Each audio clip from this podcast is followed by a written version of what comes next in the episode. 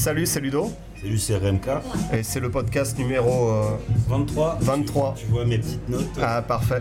Donc, euh, Covid oblige, ben, euh, on n'a pas vraiment. On a des problèmes à trouver des invités, vraiment. Ouais, puis, euh, puis bon, on bosse quoi aussi. Il y a le taf, et puis, euh, puis c'était l'été, euh, moi je, je me suis un peu Il reposé. y a plein de podcasts français, en août, ils ont pas d'épisode quoi. Ouais, mais puis même euh, la plupart des chaînes YouTube, euh, il y a, les gens ils prennent un peu des vacances aussi, tu vois. Les Français, le mois d'août, c'est sacré quoi. Ouais, voilà, et puis les gens écoutent pas trop, ils sont. euh, pour la rentrée, avoir un petit podcast tout frais, là, c'est le mieux, je pense.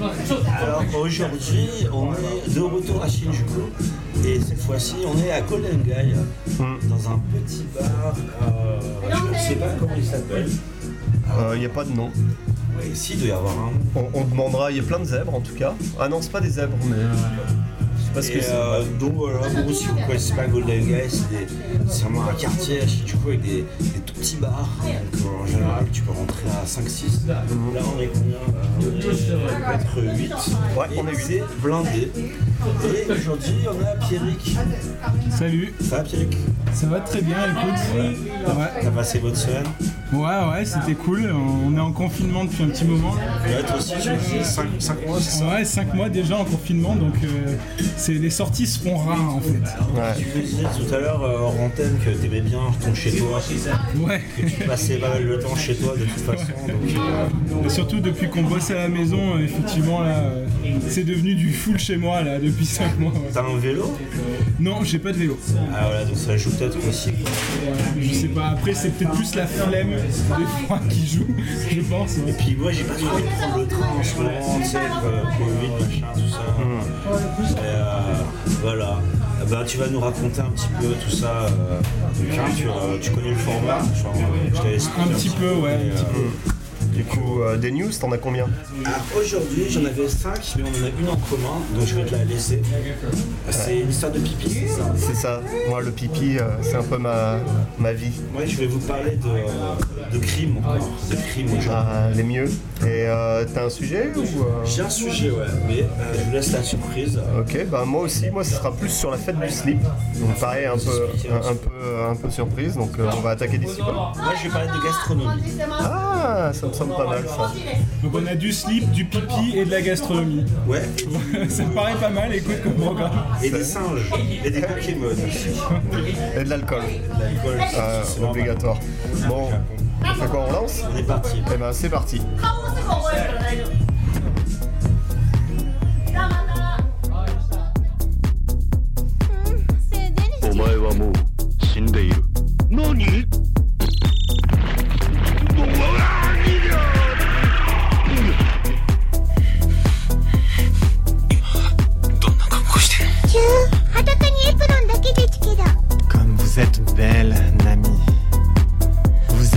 Vraiment le joyau secret de l'Orient.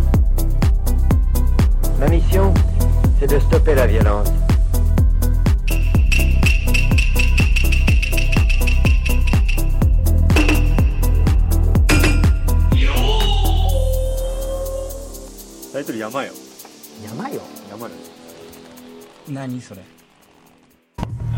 Alors, euh, une fois n'est pas coutume, je vais vous parler de crimes. hein. Au Japon, vous savez qu'il y a pas énormément de criminalité, Ah, mais quand il y en a, oui, Ludo, t'es bien non, non, je, je disais A pour réagir à Ah ta... pardon, je sais pas que le son euh, avait un petit problème. Et du coup, hein, quand il y a des, des crimes, eh ben, on les remarque d'autant plus. Alors, je vais vous parler de, je dirais, un, un scandale, hein, un, un truc, une tragédie euh, qui euh, est arrivé dans le département de Gunma.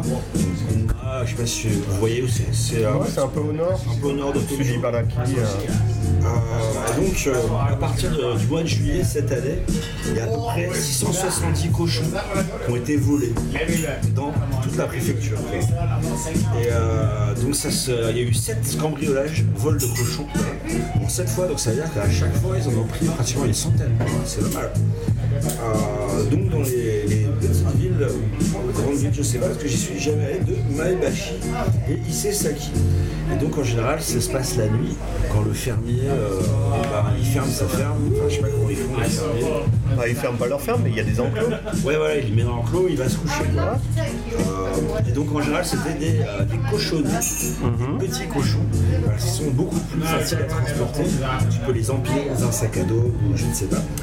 Et donc, euh, donc visiblement, hein, euh, il n'y a pas que les cochons qui ont été volés. Il y a aussi euh, des veaux. Il y a eu beaucoup de veaux qui ont été volés. Et, et donc la police est sur les dents. Donc il y a un des fermiers. Ils n'ont pas trouvé de coupable encore. pas encore. Il a regardé le fermier, il se fait voler plusieurs fois. Donc après la première fois, il a décidé de mettre des caméras de sécurité. Et donc les voleurs sont revenus. Et donc il a un, un samedi soir. Et donc il, il regarde un peu le, le footage, j'arrive pas à parler en français. Le, l'enregistrement, voilà. Et dedans, donc il voit qu'à 10h40 du soir, il y a un, un camion qui arrive, un pick-up, trois hommes en short short. et en t-shirt. Le détail d'abord. Ah, c'est l'été, hein. C'est- Je sens que c'est le moment où ça va basculer dans le dark là. Je sens que c'est le moment où plus tard, Ils prennent le cochon et. j'ai très peur pour la suite. il n'y a pas de bestialité dans cet épisode. Ah, ok, d'accord. Euh, mais du coup, donc, il y en a un qui fait, la, qui fait la garde. Il y en a deux qui rentrent dans le. dans la. The, putain, the barn, oui. Le. Dans l'enclos. L'enclos, non, c'est le. C'est le, là où il y a le foin, le foin là, putain, comment on appelle ça le, la, la grange La grange, merci. Désolé. Voilà. Et euh, donc, euh, hop, il- il- les deux rentrent dans le truc, ils ressortent avec un veau. Quand il y en a un qui tient les pattes de devant, l'autre qui tient les pattes de derrière. Et donc, tac, ils ont fait ça, ils ont euh, répété. Donc, ils ont volé trois veaux comme ça, en 10 minutes. Putain, ils sont forts les types. Mais ils en font quoi Parce que ça se revend. On va en parler. Euh, mais donc, déjà, moi, je voudrais un petit, le petit témoin, témoignage du fermier qui dit qu'il est dégoûté euh, parce que les veaux n'avaient que 3 mois. Donc, euh, il leur donnait du lait à la main, etc. Donc, il a l'impression qu'on lui a volé ses enfants. Ah ouais, bah ouais, tu m'étonnes. Et donc, euh, en gros, ouais, 2,75 millions de yens. Donc, ça fait quoi? Ça fait 20 000 euros, 23 000 euros, comme ça. Ouais, ça fait quand même, euh, ouais, ça fait quand même une somme en fait. Et donc, du coup, euh, comme les crimes ont été faits dans la même région, euh, à peu près à la même période, euh, la police pense qu'il y a un gang de voleurs de cochons qui sévit à. Euh, C'est dur quand même. Il y a un marché noir en fait, il y a tout un truc là-dessus sur ouais, moi j'attends la partie de qu'est-ce qu'ils en foutent des cochons et des veaux en vrai. jambons. Ouais, c'est ça. fait les voleurs de patates, je sais pas si Mais oui, il y avait les voleurs de patates à l'époque. Avec, Dans quel monde on vit Dans quel monde on vit bah, on, on revient à des besoins primaires. Dans un sens, c'est quelque part. Attends, attends, attends la fin de l'histoire. Attends. Et donc, pour répondre à votre question, qu'est-ce que les voleurs peuvent bien faire de plusieurs centaines de cochons et euh, d'une une demi-douzaine de veaux Eh bien, après, tu te dis, oui, ils peuvent les vendre pour la viande. Mais le problème, c'est que tu peux pas acheter au Japon des animaux entiers euh, pour les manger, quoi. Tu Ils vendent que au détail, quoi. Et puis même, t'as des traçages. Enfin, j'imagine que c'est comme en France, et t'as la traçabilité de ton animal, donc tu peux pas vendre ça n'importe comment, n'importe qui en fait. Je sais pas. Et donc, soit ils ont accès à des, des trucs de boucher, ils peuvent euh, Dépioter le truc eux-mêmes. dépecer les animaux euh, eux-mêmes, euh, ils les vendent à d'autres euh, d'autres- d'autres des usines, des trucs comme ça, avec des faux certificats peut-être. Après, ils ont fait ça sur combien de temps? Parce que moi, j'ai déjà vu, j'ai aidé à tuer des cochons. euh, enfin, J'ai eu cette expérience aussi malgré moi, oui. le, mar- le matériel est Et pas. des tueurs de cochons. Mais non, mais c'est assez, c'est assez rudi- rudimentaire comme matériel. Hein. T'as besoin juste d'un. C'est une sorte de table spéciale qui peut récupérer le sang, et puis un couteau. T'as pas besoin de Il y, a- grand il y a un petit peu de savoir-faire quand même. Ah, oui, et de beaucoup de savoir-faire. Pas un machin qui leur tire un truc dans la tête, là c'était pour les vaches. C'est dans les abattoirs Dans que les ça se passe abattoirs, comme ça. oui. mais dans la campagne, en fait, t'as une sorte de, de table. un opinel, Ouais. Euh, Puis, euh, c'est- un mec qui est level 99 en égorgeage de cochon et puis qui, qui peut finir le job assez vite quoi, qui récupère le sang. et- bah, et je te dis, t'as une table en fait qui, qui fait que en fait, quand le sang s'écoule, ça s'écoule dans une sorte de, de ruisseau, enfin de, de trucs designés pour récupérer le sang pour pouvoir faire du boudin avec. Avec les cochons aussi. Bah, les, les cochons, c'est avec ça que tu fais le boudin en fait. Je me suis jamais posé la question. Bah voilà, maintenant cochon, tu sais. le. Voilà. Le boudin noir, c'est fait comme ça. Donc voilà, le gang des voleurs de cochons après les voleurs de patates. Bonne soirée, vous Bonne aussi. soirée. Bye bye. Women in television should be more better Cheers. C'était des, des touristes qui étaient à côté de nous euh, derrière. Voilà, donc c'était ma petite news. Oui, donc après les voleurs de patates, euh, les voleurs de cochons, enfin de cochonnets. Ouais. 700 quand même, euh, 700 cochons quoi. Ouais, parce qu'un cochon entier, c'est- ça pèse, c'est vraiment lourd en fait. 670. Ouais, mais c'est des, cochons. Ok, ouais, parce que euh, En un mois, mec.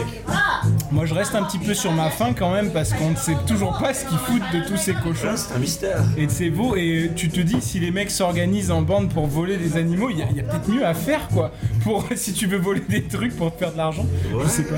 Peut-être qu'il y a un marché parallèle qu'on connaît pas hein, aussi. Hein. Peut-être que les mecs organisent des événements de barbecue euh, sur Facebook. euh, Barbecue géant, tu sais. En fait, tu savais pas, mais The Meat Guy, en fait, euh, il récupère le. faudrait, faudrait regarder sur Facebook s'il n'y a pas des, des de barbecue.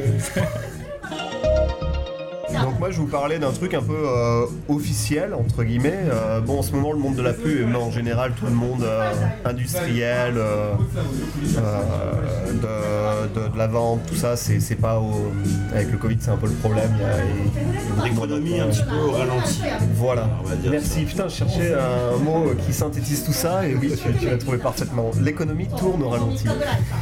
Mais euh, récemment, malgré ça, en fait, euh, il y a un nouveau euh, crossing à Shibuya qui est sorti. Un nouveau carrefour. Un nouveau carrefour. Enfin, vous connaissez le carrefour de Shibuya? Oui. Est-ce que vous imaginez faire un shooting là-bas, par exemple, pour un film, ou pour une série, ou pour un truc comme ça? Ça peut être sympa. Alors non, mais euh, oui, j'imagine que ça peut être une bonne location. Par contre, ça coûte cher. Alors on ne parle pas de la chaîne de distribution Carrefour, euh, on parle d'un vrai Carrefour physique. Ouais, voilà. Exactement. Merci d'avoir précisé. Ouais. Mais du coup, euh, pour ceux qui ont moins de sous, mais qui veulent quand même tourner à Shibuya, il y a un- une sorte de studio qui a ouvert euh, sur plus de 6000 mètres carrés. Euh, un studio avec qui re- reproduit à l'identique le, le carrefour de Shibuya, mais avec, au lieu des, euh, des buildings autour et des, euh, des murs, etc., des, des panneaux verts donc, pour faire de l'incrustation, pour que ce soit beaucoup mieux. Donc ils ont, Bien sûr que ça soit moins cher, parce qu'a priori, euh, tourner à Shibuya, ah tu veux dire C'est moins cher parce que c'est à la mairie de Shibuya, faut, faut arrêter le truc pendant une journée, truc comme ça, ça coûte une blinde. C'est comme à Paris, Paris ils font beaucoup de sous avec les tournages qu'il y a à Paris par exemple. Parce que tu arrêtes la circulation, tu fais chier le monde en gros.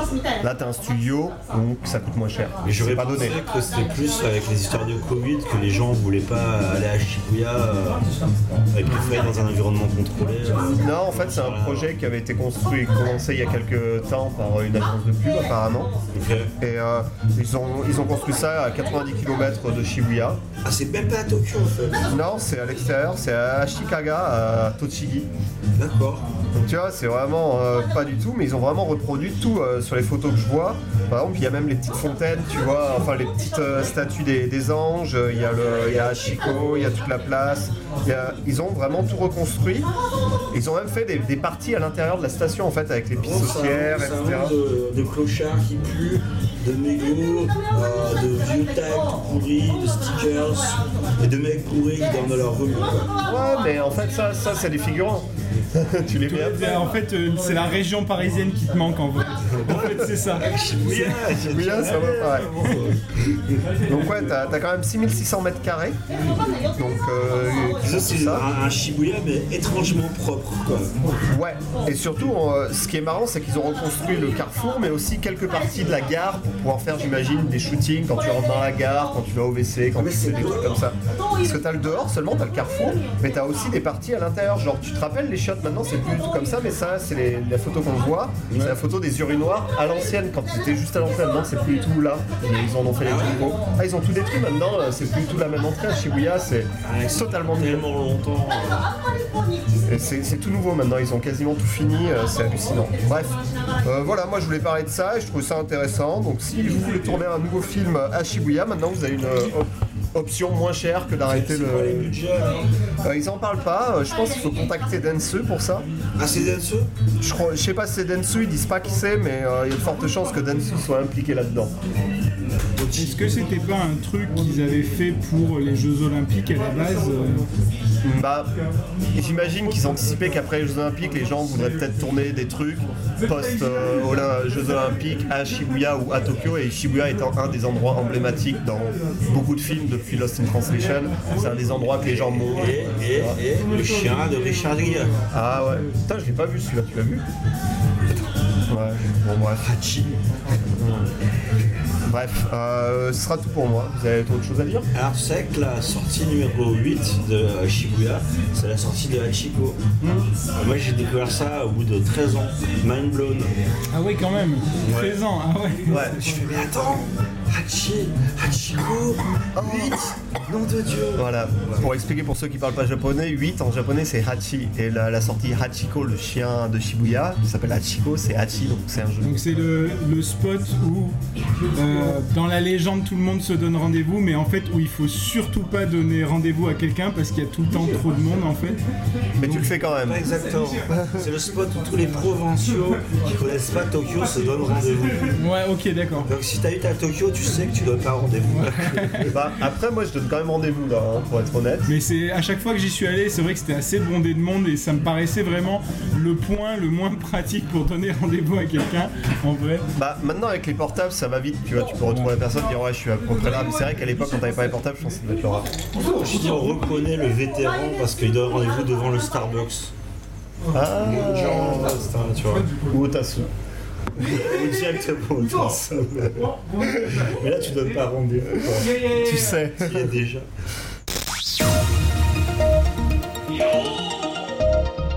Alors, vous voyez ce que c'est les tolis Ouais.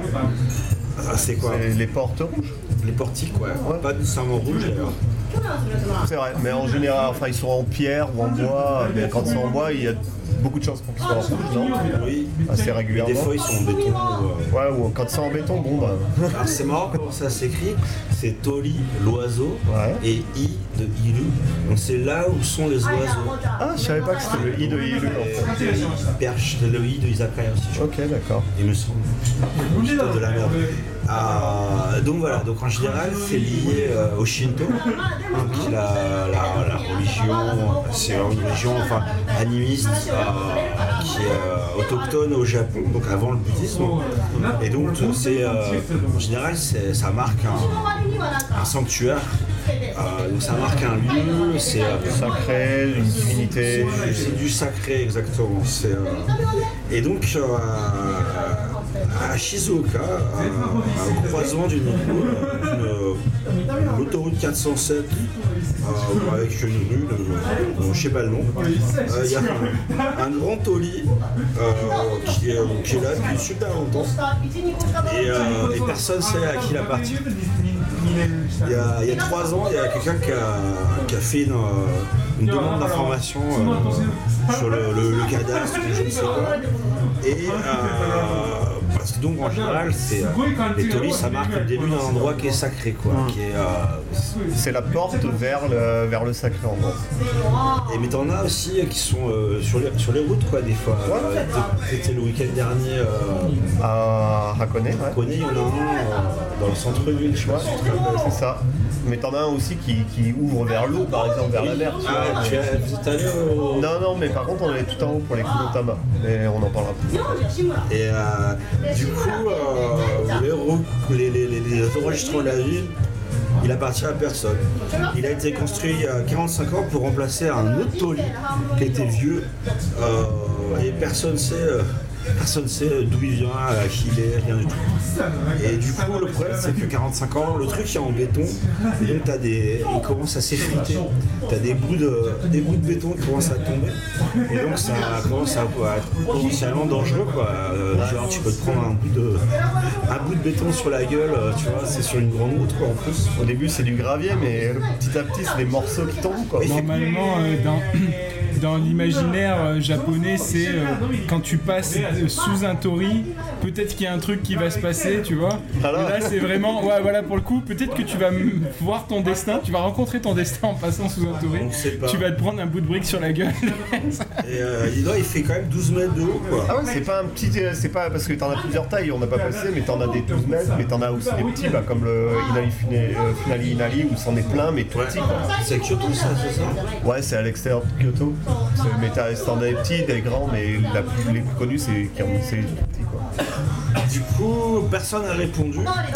et qui あこっちですかえじゃお願いしてもいいですか同じの同じえもう同じお願いますと何飲む私私テキ飲むあまあじゃあテ一つあれみんなで飲もってならなかったケルボゴスケルボゴス Ah non, elle dit, elle a un papier avec marqué j'ai envie de boire, donc euh, la pauvre, et puis elle nous laisse tourner le podcast, c'est plutôt cool, donc euh, on va pas se plaindre. Du coup, euh, donc ça devient, donc c'est un problème de sécurité. Et donc la ville a décidé de faire ça d'elle-même. Donc le 8 septembre, ils vont euh, détruire le Toli. Ça a quand même coûté 11 millions de yens. hein. Donc euh, plus cher que les, euh, les vaches de tout à l'heure. hein. Euh, à peu près 5 fois plus. Mais du coup, le problème, c'est que, encore une fois, on touche aux religieux. quoi. Et euh, donc détruire le Toli, euh, euh, C'est comme les vaches en Inde. putain, c'est surtout le film d'horreur, quoi. C'est, euh, comme là, tu vois, Fred. il y a plein de gens sur Twitter qui disent que. Il y a un mec qui dit Ouais, moi j'irais pas du tout être à la place de, euh, de, de l'équipe de démolition qui ont, qui ont cassé ça parce qu'ils vont se prendre une grosse malédiction sur le coin de la gueule. C'est vrai qu'ici, ils sont très euh, Superstitieux. ouais. Ouais. pas vraiment qu'ils croient au truc, mais en, en même temps, ils y croient. C'est bizarre. C'est vrai que ce qui est intéressant dans ce que tu dis, c'est que j'ai remarqué dans beaucoup de temples que tu peux voir à Tokyo, souvent tu as le nom de la famille en fait qui a fait construire ce temple ou le nom de la famille qui possède en fait le domaine. Bah, les sponsors aussi, quoi. Ouais. Et ce qui veut dire qu'il y a énormément d'édifices religieux à Tokyo, j'ai l'impression en fait, qui sont possédés entre guillemets, qui sont la propriété d'une famille euh, japonaise. En fait, t'as un statut, on en avait parlé dans un, dans un épisode précédent, mais euh, qui s'appelle entreprise religieuse. Et donc, en fait, t'as une boîte euh, qui est liée à la religion, tu payes pas d'impôts. Et euh, bah, en fait, tu vas voir, tu vas dans les quartiers où t'as des sous, c'est super bien entretenu parce que t'as des dons, euh, des boîtes locales qui font ça pour, euh, pour se protéger euh, du, du mauvais œil. Il y a aussi les partis politiques qui, euh, qui euh, subventionnent beaucoup. euh, Tu fais construire une maison, le prêtre Shinto il va venir bénir ton terrain pour empêcher qu'il y ait des fantômes, etc. Enfin, Mais c'est un vrai business aussi, mais c'est normal. dans la vie quotidienne, c'est des trucs que tu retrouves souvent. ouais. C'est assez bizarre à comprendre venant de l'Occident, Oui, mais c'est euh, ici c'est normal en fait. En fait, ce qui me fascine, peut-être vous avez la réponse à ça, c'est que quand tu vas dans tous ces temples et ces parcs, c'est vrai que tu vois très peu de, de gens sans domicile ou de clochards en fait qui s'y installent pour euh, dormir, etc. Parce qu'ils sont dégagés. En, en fait, il y a vraiment des gens qui attends. font la ronde pour. euh, Alors oui et non, parce qu'on avait croisé un avec Ah ouais. Ludo un soir, et il dormait complètement sur l'hôtel. Ah attends, fais une petite pause pour trinquer Attends. avec euh, la patronne. Et je lève mon verre à nos cœurs en faillite, nos illusions détruites, à ma fuite en avant. Et je trinque à l'enfer il y en a un qui est pas mal, c'est si on enlève le taulier, la limite avec l'autre côté va disparaître. Donc l'autre côté, le monde des esprits et des fantômes, euh, surtout dans le Shinto, euh, c'est là où t'as vachement, vachement de, de superstition quoi. Il y en a un qui dit ouais, s'il y a un gros tremblement de terre le mois prochain, je saurai qui blâmer. Euh, et il y en a un autre qui dit oui, il est, il est fait en, en ciment, donc il est peut-être pas complètement magique. Non, parce qu'en général, les euh, ciments, ça arrive beaucoup plus tard. Les, les vrais à l'origine, c'est plus en moi. Du coup, euh, il y en a qui, qui sont allés faire des, euh, une petite enquête. Et euh, donc il y a, en fait, il y a marqué en énorme sur le taulier Kusanagi, euh, donc Shrine, c'est le, le sanctuaire. C'est pas des temples en Shinto, hein, c'est euh, sanctuaire Shinto, temple bouddhique. Euh, donc Kusanagi, euh, donc sanctuaire Kusanagi qui est sanctuaire à côté, donc le mystère est résolu. Sauf que Kusanagi, donc monsieur Kusanagi, comme tu disais, il dit qu'il a rien à voir avec ça, que c'est pas son taulier du tout. Personne ne sait à qui c'est. Mais un autre mec qui allait faire plus de recherches.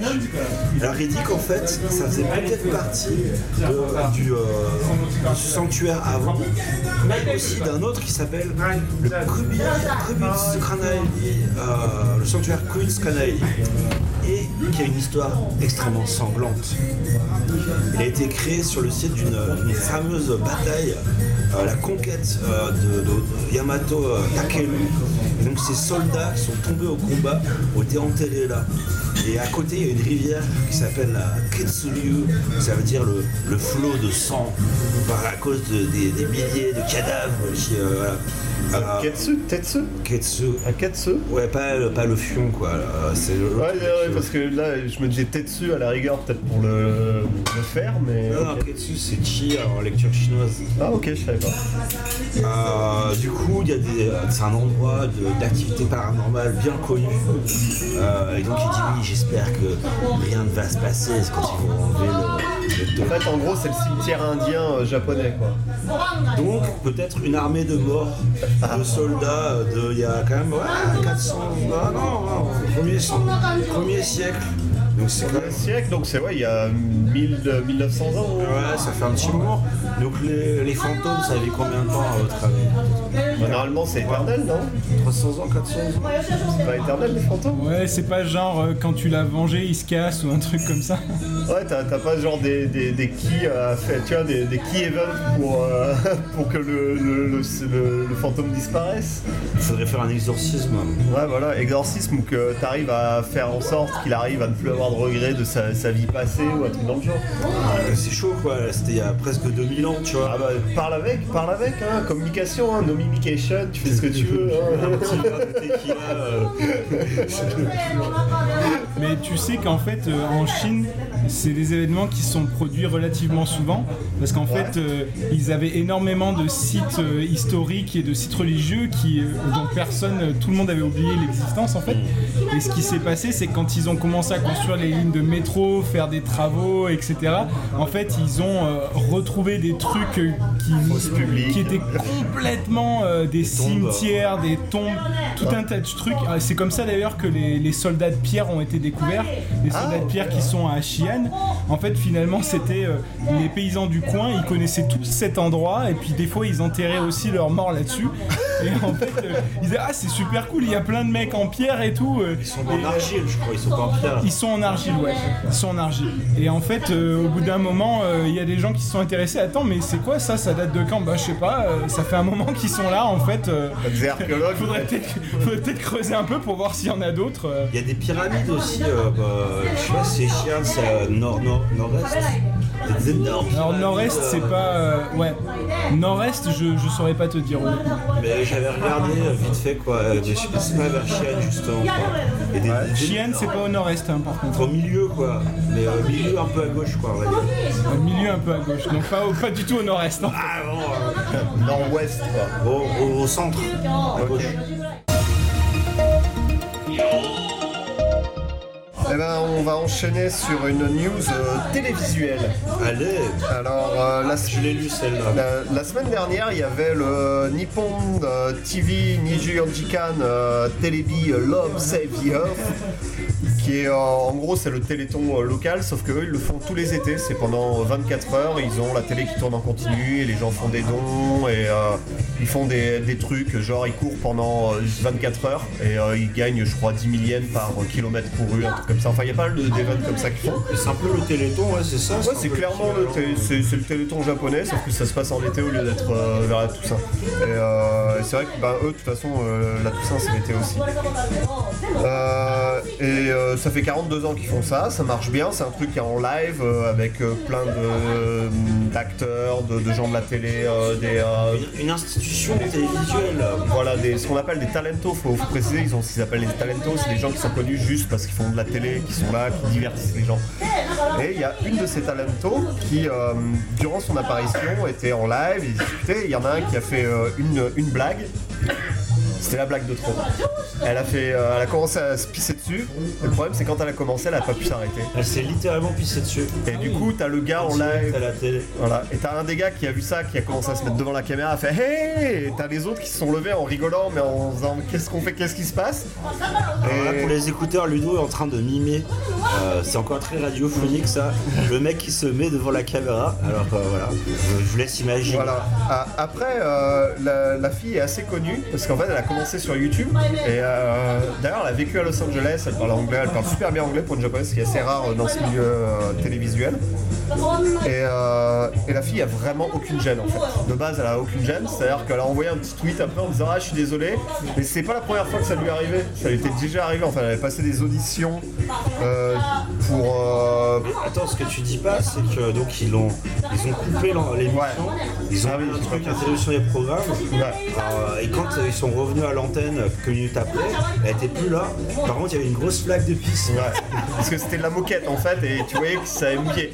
Le, le- le truc, c'est qu'ils l'ont pas dit tout de suite. Du coup, la meuf, par contre, elle est sans gêne. Au lieu de dire faire genre il s'est rien passé, direct sur Twitter, elle a balancé un truc. La meuf, elle est ultra connectée. Son gimmick en tant que talento, c'est genre elle est tout le temps avec son euh, euh, stick pour euh, selfie et à se filmer et à faire des lives euh, sur YouTube, des comme ça. La Elle se meuf pissait dessus du coup. et à se pisser dessus. Et c'était pas la première fois, comme on disait. Elle, a- elle a- elle avait déjà fait, en fait, en fait quand, elle, euh, quand elle rigole, quand ça lui fait vraiment rire, Ouais. la meuf D'accord. ouais. littéralement se pisse dessus. Et quand elle commence à se pisser dessus, elle arrive pas à s'arrêter. En fait, j'en discutais avec ma femme. Elle me disait qu'elle elle, elle, non, elle avait déjà fait un live, ce- cette fille, pour expliquer quand elle commence à se pisser dessus, en fait, elle arrive pas à se retenir. C'est c'est littéralement, c'est les valves sont ouvertes, c'est c'est parti quoi. Son truc quoi. Ah, c'est son truc. Et, Quelque euh, part, euh, c'est un petit peu beau de faire, euh, tu sais, de, de cette différence un peu une force. genre, tu vois, moi, moi je trouve que c'est c'est louable. Elle a complètement Je assumé. dis, euh, quoi. voilà, bon bah moi je me pisse dessus a priori, donc voilà, vous êtes prévenus. euh, Moi je mange mon caca. voilà, tu vois. Non, et du coup, euh, comme c'était pas la première fois que c'était arrivé, la première fois c'était quand avait fait une audition pour euh, justement euh, faire un truc de comédie dans un comédie club ou un truc comme ça, ou une publique apparition, je me rappelle plus exactement ce. Attends, je, re- je relis un peu. Euh, où est-ce que c'était? Putain, je l'avais. Euh, bref, c'était pas la première fois, c'était déjà arrivé. Son partenaire, pareil, avait fait une blague, ça l'a fait trop rire, ben, elle s'est pissée dessus. D'où l'expression se pisser dessus de rire, ben, pour le coup, ça prend vraiment tout son sens. Voilà. Merci Ludo. Tu voulais rajouter quelque chose J'allais te demander si euh, il y avait une expression en japonais pour se pisser dessus justement. euh, euh, ça, ça a l'air assez populaire dans la région. Il y a peut-être. Ah là, je l'ai pas là. Je Parce que pas. c'est- ça a l'air d'être un kink hein, quand même, hein, les meufs qui se pissent dessus. hein. Là on parle de- d'autre chose là. On parle de... Non, mais. Ouais, en ce moment, il y a des vidéos qui tournent, on n'a pas envie de les voir. Ouais, non, mais c'est- tu, tu connais, il y a un cartooniste qui vit au Japon qui s'appelle Malek, euh, un français. hein. Ouais, je vois Malak. Tu vois qui c'est, ouais. Il a fait un cartoon là-dessus en fait, où en gros, euh, il est en train, de- il voit un attroupement de mecs qui prennent des photos et quand il arrive au milieu, en fait, il voit que c'est une meuf en JK, tu sais, qui se pisse dessus.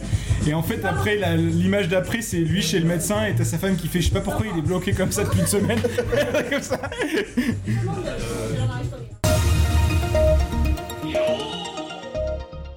Alors, euh, moi, je vais vous parler de euh, quelque chose qui se passe dans la, région de euh, Chu.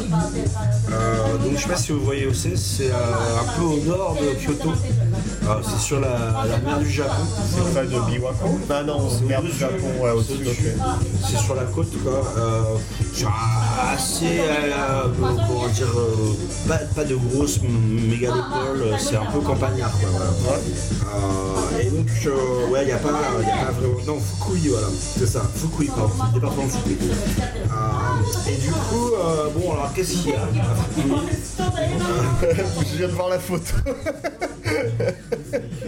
Ah oui, d'accord. du coup, ce que je vois, c'est. euh, Ah, qu'est-ce qu'il y a à Fukui Fukui, c'est connu pourquoi Les fossiles de dinosaures, Ah ouais? Euh, le- les manufactures de papier, euh, un peu de bouffe, les fruits de mer, le soba et le riz, le fameux euh, koshi hikari, que tu connais euh, une femme japonaise, elle ne jure que par ce riz-là. C'est ce riz-là qu'il faut acheter. Sais pas ce riz-là, tu le fais engueuler. Ou Sinon, c'est celui de Niigata qui. euh, comment il s'appelle Qui est pas Voilà. Euh, pas du retail. Non, ça c'est. Et, mais il y a aussi un groupe de femmes qui s'appelle les Monkey Busters, des chasseuses de singes. Et donc c'est un trio euh, de chasseuses de singes euh, euh, retraitées qui ont fait les, les gros titres de la presse nationale récemment parce qu'elles sauvent les récoltes des singes. Dans la région, il y a, un peu, y a mal de singes. quoi. Donc Masako Ishimura, 74 ans, Tatsuko Kinoshita, 68 ans, Miyuki 67 ans. Donc sur la photo, vous voyez, elles ont des armes à feu. Euh, mais en fait, c'est pas des armes à feu. hein, Ah, là, un AK-47, il y en a une. Hein, euh. C'est un- C'est un M16, on C'est un dirait. M16, Ah ouais, ouais. M16 peut-être. Carrément, Ouais, ouais, carrément. AK-47, ouais, c'est petit à Et côté. hein. elle, elle a un Colt, euh, je sais pas, non, c'est pas un des Non, c'est un Magnum, hein, classique, Et, non euh, peut-être un brownie, je sais pas. Euh, mais en fait, non, c'est des BB guns, hein, c'est, euh, je vous rassure quoi. Donc elles sont, euh, elles, ont, euh, elles sont dans la, la coopérative agricole du Japon, parce que donc c'est des, euh, cultivateurs. Et euh, donc elles ont fait un training euh, avec la coopérative qui, ont, qui leur ont montré comment se protéger contre les singes. Parce qu'en fait, il y, a toute une tribu de singes dans le coin qui, euh, qui euh, les aubergines, euh, le soja, les patates, depuis 2015 en fait. Euh, donc ils ont essayé de mettre des... euh, comment, putain, comment on dit euh, un, euh, mannequin humanoïde, un, Un épouvantail. C'est de plus en plus laborieux ce podcast. On va faire bientôt en anglais. Au moins, ils volent pas des veaux et des cochons, quoi. vrai. Au moins, il y a ça, quoi. Donc les éventails ne marchent pas, euh, les, euh, les filets de protection anti-animaux ne marchent pas, et donc elles ont décidé de prendre la justice entre leurs mains. Et donc elles ont des airguns, hein, des. Et donc en fait, euh, euh, c'est souvent la journée, et dès qu'il y a quelqu'un qui remet un singe en train de, euh, de piquer des récoltes, un truc comme ça, tac, il appelle la brigade anti-singe quoi. Et elles arrivent direct avec leurs flingues, leurs armes, leurs flingues en plastique. Attends, mais c'est la brigade du fun, mais pour les singes en fait. C'est un gars du fun des singes. Exactement. Les singes qui font un peu trop tac. Salope. Elles arrivent donc. euh, elles sont là dans les, dans les 5 minutes. hein. C'est l'agence touriste. C'est mieux, que la BAC. A-Team is coming. donc elles arrivent, euh, elles tirent en l'air une fois pour prévenir le singe. Et, euh, et après, tac, elles, sont, elles sont aidées un petit peu par les locaux qui leur jettent des pétards, qui tapent dans des casseroles pour faire des bruits pour euh, faire fuir les singes. Des fois, il y en a qui suivre les singes jusqu'à la forêt. Ah ouais, carrément quoi.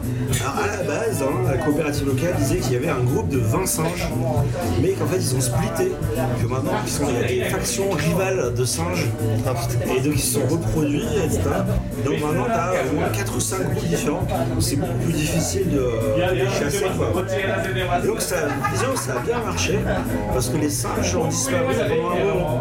Le problème c'est qu'ils réapparaissent en été. Du coup, le- les, les Monkey Busters euh, ne se reposent pas sur leur. Euh, Ils disent que voilà, dans la région, il y a beaucoup de personnes un peu âgées et la, la culture des, des champs est super importante pour, le- bah, pour la santé et puis pour avoir des produits frais. Et puis aussi pour maintenir une activité euh, économique. Et, euh, et donc, euh, donc, en gros, c'est pas juste pour les récoltes, mais c'est aussi pour la, vie du terre-terre, tu vois, la vie du département. euh. et donc, voilà, donc les singes se développent. Euh, ils sont déplacés maintenant. Et donc maintenant ils sont dans un temple historique. Et visiblement il y a encore beaucoup de travail pour les Monkey Busters. Mais D'après ce que tu disais, ça a l'air, il y a un espèce de syndicat du crime des singes. C'est un peu une histoire à la Batman, tu sais, où genre il y a un ennemi trop puissant, il faut qu'on s'allie maintenant, tu vois. T'as un- des espèces de meetings de singes, tu vois. les- ok, bon, on se peut pas se blairer, mais là, là, il y a les Monkey Busters, ça craint, les gars. Il va falloir qu'on. De, de Elliot Ness, tu vois, des singes quoi. Tellement faire un film là-dessus quoi. Ça pourrait être cool. Bon, c'est la dernière news pour moi. Euh, moi, je vais vous parler alcool. Ah, enfin. Enfin, on, on l'a attendu pendant toute la soirée. Donc, on va commencer par un peu de, de vocabulaire et de façon de parler en japonais et d'écrire les choses. C'est-à-dire qu'en japonais, euh, comme c'est des idéogrammes, des kanji, euh, tu, peux, tu peux créer des nouveaux mots. Par exemple, des, des mots pour décrire le, le développement social. Genre, par exemple, un restaurant, dans l'industrie du restaurant, à un moment donné, les gens ont commencé à sortir dehors pour manger. Du coup, ils ont utilisé le, le kanji euh, soto, donc euh, gai, et le kanji euh, tabe, euh, ou shoku. Et du coup, c'est devenu gai shoku. Du coup, c'est Sortir dehors, euh, lieu, euh, manger dehors. ah, j'ai dit sortir dehors. Ouais. Ouh, du pléonasme, on veut-tu, on voilà. C'était mignon. Voilà. Euh, donc en théorie, avec les kanji, avec ce système Je ça vient pas directement du chinois pour le coup, tu vois. Bah, en vrai, euh, les Chinois font ça aussi, quoi. C'est-à-dire que, euh, en fait, ils ont beaucoup d'idéogrammes et en fait, le langage évolue, ce qui est normal. euh, une et tu crées des nouveaux mots. et, et créer des nouveaux mots. Mais par contre, ce que j'ai remarqué, bon après, voilà, avec mon expérience du chinois, bien sûr, c'est que parfois, ils se basent en fait plus sur le- la forme du caractère, c'est-à-dire le visuel du caractère, pour juger vraiment, ok, qu'est-ce que ce caractère veut dire. Par exemple, tu as le caractère ganga, qui veut dire un peu kimatsui en japonais, un petit peu, tu sais, euh, je suis un peu gêné, euh, c'est un peu embarrassant ce qui se passe. Et en fait, si tu regardes la forme du caractère ganga, t'as vraiment l'impression de voir un mec, euh, tu vois, avec une bouche grande ouverte, euh, qui sue un peu. D'accord. T'as le kanji euh, qui veut dire bruyant. C'est le kanji l'aparté, c'est trois femmes. En, en triangle. Ouais, c'est vrai. chinois ou du japonais ça. Et, euh, Oui, oui, Ouais, c'est bien sexy. C'est assez sexy. Il y a une expression d'ailleurs avec les euh, trois femmes justement bruyantes. euh, Ah, non, et, c'est euh, juste un kanji. Ouais, t'as Trois ce fois kanji, la mais femme. t'as t'as aussi un. J'en avais parlé dans mon épisode sur le sur les jeux de mots, pas les jeux de mots, comment ça s'appelle les euh, kotowaza. Et t'as un kotowaza justement euh, basé sur les trois femmes qui sont bruyantes, avec les trois femmes et le kanji euh, bruyant justement avec les trois femmes. Euh, tout ça pour dire que ben il y a un mot comme ça qui a été créé qui vient avec euh, Michi, donc la, la rue. Euh, huée, donc euh, Dessus. dessus, et euh, n- Nelu, et donc euh, slip, donc, euh, dormir dans la rue euh, donc ça se prononce, euh, je connaissais pas, c'est l'ojone, l'orone, l'ojone, l'ojone, Joe, c'est ouais. Ouais, c'est hué, donc l'autre journée. Donc qui est en gros littéralement dormir dans la rue. Parce que quand les gens sont bourrés ici, ils ont tendance à dormir dans la rue.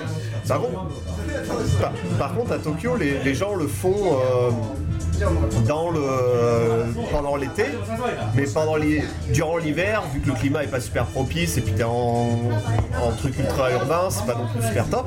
Par contre, il y a d'autres endroits du Japon où les gens le font toute l'année. Et ça cause vraiment un problème au tel point que ben il y a des campagnes de pub de la police pour dire non les gars arrêtez s'il vous plaît. Et l'endroit dont je parle c'est Okinawa. Donc c'est un endroit où les gens sont réputés pour être un peu plus rustiques, un peu plus sympathiques, aiment bien un peu plus chill, genre euh, relax, mais surtout aiment bien boire, faire la fête. Et comme le climat s'y prête à dormir n'importe où dans la rue et à vraiment faire de la merde. Yes. Donc, euh, donc la, la- la police en a marre. C'est un sport national au Japon. hein. Dès qu'ils sont bourrés, euh, ils sont bien, euh, ils se mettent à l'aise, ils dorment, ils dorment partout. Ouais, sauf qu'à Okinawa, il y a plus de 7000 cas, donc 7221 cas de gros journée, vraiment déclarés comme tels, qui ont été recensés sur l'année 2019. Ouais, Cette- il, fait, il fait beau tout le temps. Quoi. Ouais, voilà. Et cette année, juste cette année, même avec le corona, ils en ont recensé déjà plus 2000. Ils en sont à 2900, un truc comme ça, même quasiment 3000. Et du coup, t'as des pubs. Ben, là, j'ai vu un tweet où t'as des basketteurs. Et il y a marqué stop, euh, jaunet, donc euh, arrête de dormir dehors. Et t'en as un autre avec une petite mascotte qui te met un, petit, un- une petite tape sur le museau, on dirait, avec un petit, euh, avec un petit euh, képi de policier avec marqué stop, euh, dormir dehors. Et, euh, et ouais, en fait, les flics en ont vraiment marre en fait euh, à Okinawa et ils sont de leur vie à cause de ça, de ramener, ramasser les gens. Parce que là, j'ai j'ai pas montré aussi, mais il y a une photo d'un gars qui est dans la buisson. Donc là, c'est à peu près normal, c'est comme les photos qu'on voit régulièrement. Et puis t'en as un autre là que je vous ai envoyé un peu plus tôt. Où là, tu vois un gars, il est carrément à poil quoi, par terre, allongé. Ah oui, c'est la photo que tu m'as envoyée sur Line juste avant. Voilà. Et aussi, quand ils sont bourrés, ils aiment bien se dépoiler, quoi. Ouais, j'ai vu ça dans le métro, moi. Et écoute, c'est l'été, il fait chaud. euh, Mais euh, par contre, je suis surpris de ce que tu me dis parce qu'à Okinawa, moi j'y suis allé et c'est vrai que t'as plein de plages qui sont ouvertes et qui sont sympas quoi. Alors, pourquoi aller pas, pas aller faire ta, ta sieste sur la plage, j'ai envie de dire Il faut prendre la voiture, quoi. Ah, je sais pas, ça dépend où t'habites, mais c'est vrai que bon, quand t'es dans un état que je qualifierais de second, euh, on va dire que peut-être la plage c'est un peu loin, donc tu dis ouais, là ça a l'air pas mal, écoute. Mais même, mec, dans- même dans des quartiers résidentiels, hein. Euh, moi ça m'est arrivé, euh, j'habitais encore avant. euh, La, la fille dans l'ascenseur. Ouais, la fille dans l'ascenseur, alors ça c'est encore un truc. Elle, ouais, elle dormait, euh, elle dormait dans l'entrée de mon immeuble. Je dis, t'arrives pas à rentrer chez toi, je vais t'aider, tout ça. Et en fait, euh, je dis quel étage Elle me dit, je plus 7. Et là, elle veut pas descendre, elle me dit, ouais, euh, je peux dormir chez toi. Je. Je l'ai- sorti de l'ascenseur, je l'ai mis sur la, devant la porte, et puis je suis parti quoi. Mais non, non, mais euh, un quartier résidentiel, le mec il dort par terre avec sa cravate, il a l'air particulièrement heureux quoi. Il est hyper bien, il est en train de sécher au soleil, tu vois. Tu sais que la première fois que j'ai visité Tokyo, donc j'ai pris un taxi de l'aéroport pour arriver euh, en centre-ville. Et quand je suis sorti du taxi, la première chose que j'ai vue, c'est en fait, il y avait une japonaise qui était en train de se rouler par terre, qui manifestement avait passé une bonne soirée. Et c'est vrai que ça annonce direct la couleur. quoi. On est bien à Tokyo. Et puis bon, bourré, bon en général, ouais, ils doivent être un peu casse-couilles, mais en général, ouais, ils vont s'endormir. J'avoue, ouais. Moi jusqu'à maintenant j'ai vraiment pas eu d'expérience euh, négative. Je trouve que les gens qui sont euh, assez imbibés à Tokyo, en général, sont assez cool. Euh, Ils peuvent être relous, mais pas méchants. ouais, c'est ça en fait. euh, Mais ils peuvent être relous. Des fois, c'est relou. Pour être honnête, il y en a euh, qui sont là, vas-y, bois avec moi et tout. C'est ouais, c'est bon. Les flics en général laissent faire, enfin, ça les fait plus marrer qu'autre chose quoi. Bah, à Shinjuku, le nombre de fois que j'ai vu des gens justement dormir la première fois pareil que j'étais venu, je voyais les gens à côté du Koban, donc le poste de police, les gens dormaient littéralement à côté des flics à côté, les flics disaient rien, j'étais surpris parce qu'en France tu fais ça les gars te mettent en geôle direct. Mais bref, tout ça pour revenir C'est flics une de culture, Okinawa. hein, c'est un art de vivre. hein. Voilà. Euh, Tout ça pour revenir aux flics de Okinawa qui eux on en râle plus parce que je pense que ça leur fait beaucoup trop de taf et la culture là-bas c'est chill donc j'imagine les flics aussi sont chill, ont pas envie trop de se bouger le cul donc euh, avoir plus de 2000 cas par an. Où il dort le mec. Là, Non, mais- les photos, il est à moitié le pied dans la rue. Euh, Mec, je dois- sans voiture, euh, c'est un peu, un peu dangereux quoi. Non, mais, mais, mais au-delà de ça, de janvier à juin, les, ce qu'ils recensent comme rojonnés, ça veut dire que les flics sont intervenus. Ça veut dire qu'il y a 2700 cas en 6 mois, ça veut dire ça en fait combien par jour? Tu vois ce que je veux dire Les flics, ils sont au bout de leur vie, quoi. Ils sont, ouais, oh, oh, oh. Du coup, là, ils vont être beaucoup plus stricts parce que. Avec tous ces cochons euh, qui sont volés là, euh, ils sont sur les dents les flics. Il va falloir qu'ils bossent et tout. Mais. Ces singes là, tout ça. en plus ramasser les mecs Putain, mais ils devraient appeler le Mamie Buster pour les, les Monkey Buster pour les euh, ro- rojonnés. ça doit réveiller, tu sais, t'as les mamies qui arrivent avec leur M16 là. Mais bref, les flics ont- vont être beaucoup plus stricts et vont mettre un tips, enfin une, une amende de 50 000 yens. Ah quand même Ouais, pour les gens. Donc euh, là, ils commencent à vraiment. Je te dis, ils en ont ras le cul. Donc peut-être une amende de 50 000 yens, ça fait quand même 400 euros. Hein. C'est pas. Un peu plus de 400 euros, c'est 450 euros, un truc comme ça. Et juste à Okinawa par contre. Pour le moment, à Okinawa, en tout cas, à Tokyo, ils en parlent pas. Surtout à Okinawa qui commence à en. C'est là où il y en a le plus en fait. Parce que les vieux bourrés de Shinjuku euh, ont encore de, de longues journées à passer. euh, Mais je pense qu'ils les recensent pas, comme tu dis, en, à Okinawa, les gars, les, les gars doivent se planter, mais vraiment tellement n'importe où que les types doivent les ramener, tu vois, ils doivent vraiment s'en occuper, alors qu'à Shibuya ou à Shinjuku, les types sont dans la rue, tu les laisses dormir dans la rue, t'en as rien à foutre. en fait. C'est peut-être un problème de transport public en vrai. Je crois que c'est la Nouvelle-Orléans, il y a tellement une culture du, euh, de boire dans la rue, etc. Il y a tellement des gros bourrés qu'ils ont un, un mini camion, euh, c'est genre une petite voiture électrique mais avec une remorque, et où ils ramassent les mecs bourrés le matin, tu vois, ils les empilent là-dedans, et euh, je sais pas où ils les amènent, au poste peut-être. ou, euh, mais donc tu vois les, les petites camionnettes avec la, la pile de déchets humains, tu sais, derrière. Quoi. Ça me rappelle euh, ce jeu là, Discovered, euh, avec un mec, euh, c'est un croque-mort euh, qui passe avec une charrette qui dit sortez vos morts. La peste, ça. Donc voilà. Très bien. Et je lève mon verre à nos cœurs en faillite, nos illusions détruites, à ma fuite en avant. Et je trinque à l'enfer qui dans mon foie s'impose en bouquet de cirrhose que j'arrose en buvant. Je bois. Alors, comme d'habitude, vous savez que j'adore faire des généralisations. Et, euh, et puis en plus, pareil, je suis raciste. Ah bah parfait. Euh, mais euh, je vais faire encore une généralisation sur le Japon. hein. Et je vais, je vais dire que les Japonais, ils sont souvent très attachés au processus, au process. Ouais. Parfois. Plus qu'au résultat. Encore une fois, je généralise à mort. Mais des fois, t'as l'impression que le process c'est plus important que le résultat. Ah, de- d'expérience. peu l'opposé par exemple de la Chine, là je généralise, où le résultat va être beaucoup plus important que le process.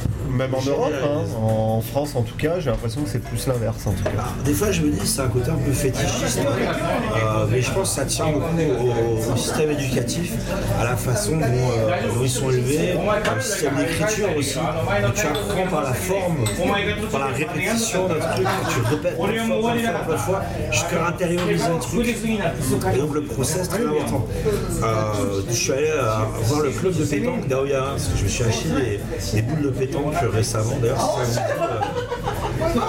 Et donc, je fais par curiosité, et ben, tous les participants, donc c'est un peu tous des vieux, hein, ils ont tous leur propre boule, mais ils ont aussi tous les accessoires du pétanquiste, pét- pétanquiste. Est-ce qu'ils ont le petit aimant pour ramasser la boule Ils ont le petit aimant, ils ont le t-shirt au but, euh, ils ont les espadrilles, ils ont le parapluie brandé, etc. Ah, je savais pas, moi, qu'il y avait un, un, un, un sportswear Si t'as pas la, la petite canette dans la main, t'es pas crédible hein, de base. hein. Ouais, c'est comme les Ou le pastis, à la rigueur. Non, mais c'est comme les coureurs au Japon, tu vois, ils, courent jamais, mais quand ils vont courir, ils ont tout le l'attirail du coureur professionnel, quoi. Alors pareil pour la randonnée aussi. Si vous croisez euh, un groupe de japonais sur un, sentier de montagne, eh ben, ils ont tous les accessoires du randonneur professionnel. hein. Ils ont la canne à crampons, euh, ils ont les chaussures du pro, ils ont la doudoune réfléchissante, ils ont la boussole, ils ont les fusées de détresse, ils ont la cloche à ours. Euh, même si à Kamakura et que la montagne c'est genre euh, 30 minutes avec un distributeur de 50 mètres. Euh, et alors la cuisine, euh, c'est ce souci un peu maniaque finalement hein, du process, du processus, euh, qui couple à, une, attention pour le détail euh, limite euh, compulsive. Euh, ça fait même pour des spécialités euh, culinaires, au Japon, ben, ça va être souvent au Japon. Euh, tu vas trouver les meilleurs restaurants. Euh, je crois que le, le guide Michelin, je sais plus combien il y avait de- d'étoiles, mais je crois que c'était un record quoi, juste pour Tokyo euh, en, en termes de resto 5 étoiles. C'est vrai qu'ils sont tellement minutieux, ils sont tellement dans le détail et vraiment, tu sais, tu vois avec les sushis, re- prenons juste les sushis de base, tu vois que les gars ils passent 10 ans pour juste faire le riz et poser le. Enfin, tu vois ce que je veux dire, le process c'est simple à la base. C'est vrai que c'est- c'est un truc que j'ai remarqué même pour certains restos de cuisine étrangère quoi. Ouais. Où vraiment tu vas là-bas et Master le truc tu quoi. t'attends à avoir un truc un peu touriste mais en fait euh, non pas du tout quoi. Non, ils master même mieux que dans le pays d'origine. Plus sérieux que le mec du, du pays en question. Des fois, euh, je- Ils, mas- ils master le truc en fait. un chef japonais qui est fan d'un plat, il va prendre la recette par cœur, euh, il va la répéter 2000 fois jusqu'à la maîtriser parfaitement. Et ensuite, parfois, peut-être, il va la transcender. Et il va ajouter sa petite touche et il va en faire quelque chose de complètement unique. Par exemple, pour la pizza, et ben, plusieurs années d'affilée, le champion du monde de pizza, je savais pas que ça existait, que tu pouvais être champion du monde de pizza, mais c'est un truc. Ouais, je savais pour les. C'est un peu esprit shonen quand même ton truc là. Mec, c'est en Italie, c'est à Naples. Euh, donc chaque année depuis 91, euh, ben, c'est pratiquement euh, chaque fois des Japonais qui y allaient. Euh, souvent ils ont été formés en Italie, ils pensent pizza, ils vivent pizza, ils rêvent pizza, ils roulent en Fiat 500. Et leurs enfants s'appellent Luigi et peut-être même Mario. Mais en, en vrai, c'est vrai que j'ai Ellie, elle a une pote euh, qui est cuisinière euh, pâtissière et elle allait en France pour accompagner un pâtissier euh, japonais de renom pour les championnats du monde de gâteaux en France. En fait, pareil, euh, et les Japonais sont toujours très bien placés à ce niveau-là. Oui, puis ils aiment bien aussi les, les diplômes et les concours, euh, le- les rankings, les trucs comme ça. C'est très shonen comme disait euh, Pierrick. quoi. du coup, après cette intro, vous avez évidemment compris que pas vous parler de hamburgers. Euh, les meilleurs hamburgers du monde pour moi. Ah, clairement, Qui ne sont pas aux États-Unis, mais dans une petite ville de Kyushu, euh, l'île la plus au sud hein, de l'archipel à part Okinawa, qui s'appelle Sasebo. Euh, comme en français, ça c'est beau, Non, pas. Euh, je sais que cette blague était nulle, je l'enlever au montage. Non, on mettra juste le rimshot derrière. C'est moi qui fais le montage, Je t'enverrai mon son de rimshot je me, je me censurerai peut-être, peut-être. Ah, dans tout le Japon, hein, tu as les chaînes mondiales de hamburgers, hein, donc tu as McDonald's, tu as Burger King, tu as Wendy's, puis tu as des chaînes locales aussi, tu as Moss Burger, Freshness Burger, Ouais, je pense que c'est pas mal, ouais. As Loteria, Loteria en fait c'est les Coréens, hein, Loté, euh, des milliers, voire plus de, de restos indépendants hein, euh, qui font leurs burgers avec amour. Putain, t'as celui où elle bossait Ali qui est trop bon aussi, putain merde. T'as Great Burger, t'en as Ouais, non, a mais plein. celui qui a Chine. Golden Brown. Ah, J'y suis déjà allé dans celui-là, ouais. c'est comment il s'appelle Putain, bref, bon, euh, il est trop bon aussi. Il y en a plein. Et, ouais. Il y a Black Horse, euh, Ebisu. D'accord, ça, Ebisu qui est très bon, burger de champignons et Et, euh, mais pour euh, la vraie mec du burger, de Tokyo, il faut prendre un avion jusqu'à Fukuoka, une petite heure, puis un train local, encore une heure et demie, jusqu'à la petite ville un petit peu assoupie de Sasebo. Alors à Sasebo, j'y suis allé. Franchement, il n'y a rien à faire. Genre, euh, t'as une galerie marchande euh, couverte, tu vois, comme tu as souvent dans les villes euh, de province au Japon. Ouais, les marchés dans la. La, la. Shotengai, ouais. Ouais, je vois, ouais, comme à Kyoto, quoi. Ouais, voilà, ou ou comme à Osaka. Partout, ouais, mais Kyoto est assez réputé pour ça, en fait. Et euh, la moitié des magasins, ils sont fermés. Et la principale attraction, c'est les, les îles de Kush- Kushima, donc euh, qu'on peut visiter en bateau. C'est un petit archipel. euh, alors ça, c'est vraiment, ça veut dire 99 îles. En fait, il y en a 208, donc vous aurez appris aujourd'hui. C'est des menteurs. Ah, 99, ça claque, alors que 208, tu vois, je sais pas. On dirait, on dirait une, une Peugeot. Euh, mais un autre truc qui existe à Sasebo, c'est une énorme base navale américaine de l'armée. Qui dit énorme base navale américaine, dit énorme marin américain, amateur de hamburgers énorme. Car euh, des bases américaines, il y en a partout en Japon. euh, vu que le Japon n'a pas d'armée, ils ont des forces d'autodéfense. Et euh, c'est les Américains qui les protègent. C'est un peu comme ça qu'ils ont pu se focuser complètement sur l'économie. Mais pour les Sasebo Burgers, il faut aller à Sasebo. Euh, en fait, ça existe depuis euh, les années 50, euh, quand les Marines qui, étaient, qui faisaient la guerre de Corée, ils rentraient pour des permissions, ils venaient au Japon. Donc c'est pas très très loin de la Corée finalement. hein. Et, euh, et du coup, euh, ouais, il y avait, bah, il y avait les soldats américains et donc ils voulaient leur burger. Quoi. Euh, alors c'est marrant parce que McDo, en fait, le premier restaurant japonais, c'était en 71, donc 20 ans plus tard, à Ginza. Ah ouais, à Ginza Ouais, le premier McDo. ouais. C'est à Ginza, quoi. J'avais mon patron qui venait de Shimane et il me disait ouais quand le McDo est arrivé à Shimane, on faisait euh, deux heures de voiture juste pour y aller parce que c'était euh, un truc trop américain, trop exotique. C'était bon, dans les années 70, Ouais, j'imagine. euh. 80. Et euh, donc comme on est au Japon, évidemment t'as une mascotte mignonne. hein. C'est un, un petit, euh, un petit marine, un petit marin américain avec une tête de burger. C'est un peu bizarre.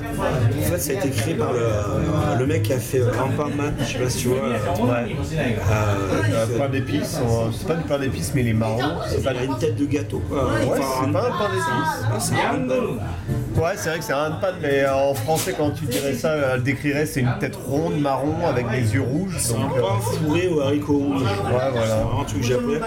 Euh, donc ouais, donc Takashi euh, euh, Yanase euh, qui a créé ça quoi. Donc tu arrives à la gare, tu récupères la Sasebo Burger Map. Tu as une vingtaine de, de restos officiels. Et, euh, donc tu as plein de styles de burgers. hein. La caractéristique principale, c'est qu'en général, c'est énorme. Euh, donc à l'époque, moi j'étais allé et je suis resté euh, deux jours, enfin un jour et demi quoi, avec euh, ma copine à l'époque. Un jour et demi, j'ai mangé 5 ou 6 hamburgers on avait la map, on est venu juste pour ça. Et bon, euh, j'en pouvais plus, je suais le hamburger. Il fallait me rouler dans la rue. J'étais obèse. Du coup, alors, euh, c'est pas vraiment un dossier, c'est un truc de feignant parce que j'ai écrit ça à la. Euh, mais je vais faire une petite sélection subjective des burgers de Sasebo. Si jamais vous passez dans le coin, euh, n'hésitez pas. Je mettrai. Oui. Non, euh, avant tout ça, j'aimerais savoir comment t'as connu ça, parce que moi, c'est la première fois que j'en entends parler de beau et de ses burgers. Euh, comment t'en as entendu parler? Parce que je connaissais absolument pas, tu m'en as jamais parlé.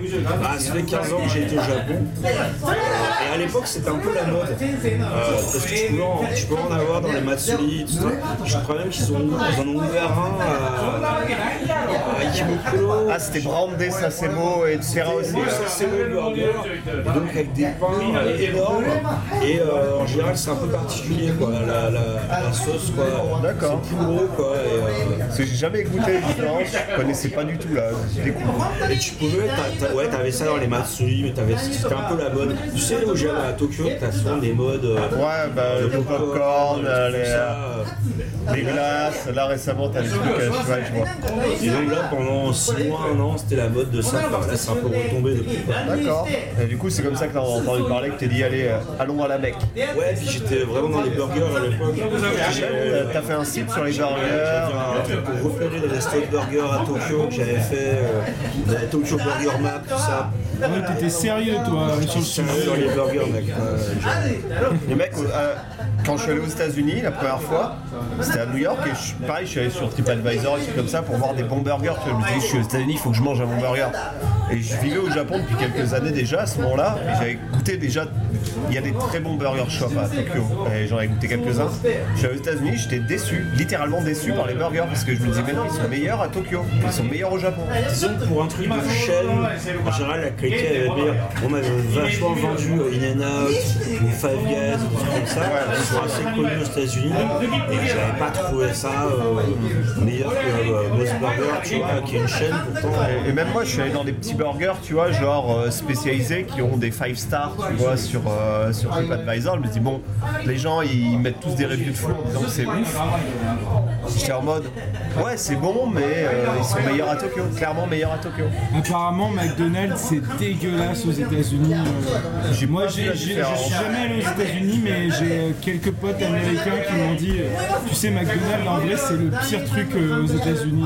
Moi, j'ai- j'en ai mangé un à New York, c'était pareil qu'en Europe ou c'est- au Japon. Pareil, vraiment si c'est la différence. Ouais, J'ai- les, les boissons sont plus grandes, Ouais, j'avais l'impression que tout était un petit peu plus grand en fait. pas les burgers. C'était un, un des chocs que j'avais eu aussi quand j'étais arrivé en Chine. J'avais été dans un McDo et il y avait presque personne. C'était dans un tout nouveau centre commercial. Et en vrai, le truc qui m'a fait halluciner, c'est que quand ils m'ont servi le menu, en fait, le burger il était mais nickel, exactement comme sur l'image. Il était tout propre. T'as jamais vu ça de ta Et vie j'avais jamais vu ça de ma vie. ouais. Je connais pas la Chine, mais ce que j'allais dire justement, c'était qu'au Japon, euh, contractuellement, euh, c'est euh, le pays où je suis allé où la photo du burger est la qu'on te sert qui se ressemble euh, pratiquement comme deux gouttes d'eau. Et euh, je connais pas la Chine. Je pourrais vous en parler un petit peu. euh. Ouais. Et je sais quoi, le, le burger où bossait ma femme, j'ai oublié le nom, mais pareil. euh, Attends, c'est une chaîne. J'enchaîne parce que Ouais, il voilà. se fait tard. Vas-y, vas-y. Donc on va commencer par. C'est mon préféré, c'est tout petit hein, à l'époque, t'avais 7 places. Euh, c'est super bon, les burgers sont énormes. Euh, je crois qu'ils en ont ouvert un autre qui est un peu plus près de la gare. Et alors la spécialité c'est euh, le burger à base de poulet frit avec une, omelette. Donc t'as souvent ça, et ça c'est au burger, t'as de l'œuf quoi, une, du bacon, donc les légumes classiques, tu vois, salade, euh, tomate, Tomate, oignon. une mayonnaise un petit peu sucrée, tu vois, de derrière et légumes. Et donc, euh, bon, c'est valeur sûre, absolue. Mais alors, prévoyez d'attendre un peu. Il y, a une, il y a une file. Et les gens viennent de très très loin, de tout Kyushu. Pour... Si tu regardes les plaques d'immatriculation, tu vois que c'est pas des gens du quoi. bon. Euh, après, il y a Big Man. Big Man, pardon. Donc, avec euh, Love Kit, que moi j'ai pas trop aimé. C'est un des plus connus. C'est euh, la chaîne. C'est un truc un peu industriel. Alors, celui-là, je crois qu'il y en a un à Tokyo, ou il y en avait un, je sais pas si. euh, Truc un peu touristique c'est ouais voilà, c'est le truc un peu à touriste. Alors là, les burgers sont encore plus énormes. Euh, alors, c'est pratiquement impossible de le manger en entier sans t'en foutre partout. quoi. Et donc c'est plus un burger à l'américaine. Euh, c'est vraiment fat, c'est une de ça. Donc ça c'est le CNB Burgers. C'est une bonne alternative entre taille et nu. On a pas mal d'options de customisation. Euh, alors si vous avez faim, je vous le CNB Deluxe. Avec des énormes tranches de bacon. euh, je sais pas, voilà, 2 cm C'est des lardons, quoi. Morceaux de lard. géant quoi. Ah, si vous êtes musulman, euh, euh, enfin, Demandez au poulet. Il y a des trucs au poulet. Et, euh, alors un autre que j'avais fait, j'avais testé, c'est Blue Sky. Alors tu vois, c'est un des plus vieux. Alors ça fait vraiment vieux quoi, Euh, parce que ça avait ouvert en 53, c'était un des premiers. Ah ouais Donc au début, la patronne expliquait qu'au début, ils servaient que les Marines américains, que les soldats. Puis les Japonais ont commencé à venir, et puis les Marines se sont. Et, euh, donc c'est recette originale, moins énorme, plus calé, mais super bon. Avant, c'est ouvert que la nuit, tous les menus sont en japonais. Donc si tu lis pas japonais, euh, bon, bah, c'est dommage. C'est pour ça que les Marines. Ouais, Après, c'est des trucs en katakana, j'imagine.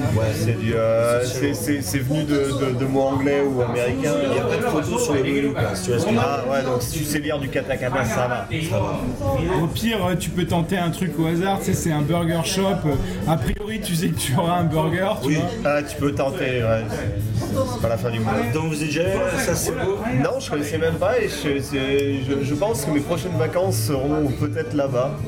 Moi j'étais allé, j'étais allé à Nagasaki euh, pour aller à Hiroshima, l'île dont j'avais parlé dans un. Dans euh, Urbex euh, précédent. Ouais, c'était pas vraiment urbex, c'est. Et puis euh, tac après, euh, on s'est dit ouais, allons manger des burgers, c'est. D'accord. Bah ouais, mais je pense qu'à part ça, il n'y a rien d'autre à faire de toute façon. Donc, euh, Bah, je crois que, que euh, qui était notre invité dans l'épisode précédent, Ah ouais, il était, il a été migré là-bas. l'armée américaine, euh, il a passé quelques, quelques mois là-bas et c'est vraiment fait chier quoi. Ouais. À part manger des burgers, il n'y a pas vraiment grand chose à faire quoi. Au final, j'ai envie de dire que toute cette histoire et cette confluence de culture, ça a permis de créer le burger ultime. Et ça, c'est beau. T'as vu? Elle était facile. Le Tu, multiculturalisme. tu pourras la couper. Non, non, c'est cool. Donc Ah, je, voulais, je voulais conclure sur ça, c'était tellement fou. je- oui, c'est la conclusion. Là, j'allais vous demander si vous avez un, un burger préféré à Tokyo, mais tu te rappelles pas de Mais putain, c'est comment il s'appelle euh, Bah non, moi il y a le. euh, comment il s'appelle Le Honi à Takanobaba, que j'ai- j'aime bien. Il y a aussi le Shogun à Shinjuku, qui est très bon. Qui, est- qui sont des burgers. euh, Shogun, c'est marrant parce que sur le bun, ils ont, des, euh, ils ont un, un casque de, euh, de samouraï. Ah, ouais, Okawari Onegaishimasu. Moi, j'aime bien Great Burger à la Juko. Great Burger, mais ils ont fermé d'ailleurs le Hokoham. Le Hokoham de Great Burger a fermé. Le c'était l'endroit où il y avait la terrasse. euh, bah, ils ont fermé. Euh, non, c'est parce qu'en fait il y a des travaux et même euh, tu sais il y avait le terminal là, le, le, le Working Space à côté. Bah, ça aussi pareil tout ce côté là en fait il y a des travaux, c'est fermé en fait ils, ont, ils sont en train de tout démolir. Est plus trop saut quoi. Bah, moi suis allé pour me faire coiffer et j'ai vu que c'était fermé parce qu'on voulait y aller avec Ellie et du coup on est allé au San Francisco qui est aussi Great Burger, c'est la même carte, c'est les mêmes burgers, sauf que c'est euh, c'est euh, après quand tu vas en direction de l'USN, tu tournes à droite, comme si t'allais au DU. T'es déjà allé au Deus Ex Non. Bon ils ont fermé aussi, mais euh, c'était un truc de sandwich, Deus Ex et c'était à là. Blacos, qui est pas mal aussi. On est allé ensemble, c'est toi qui fait découvrir. Bang, qui est pas mal. Enfin, il y en a, ouais, il y en a plein. Je, je mettrai les liens dans la T'as description. le hawaïen avec le, qui est réputé à hum, Aquan. sur la, pre- la presque la presqu'île de.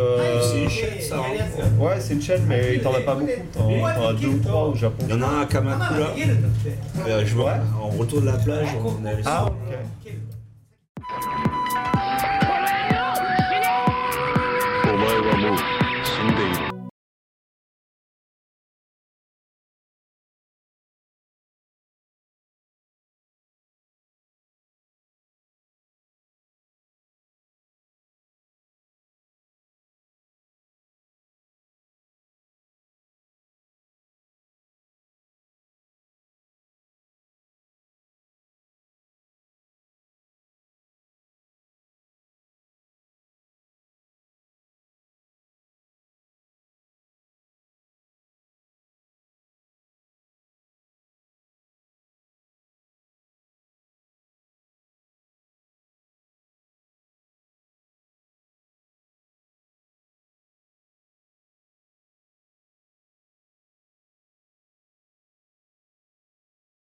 C'est parti.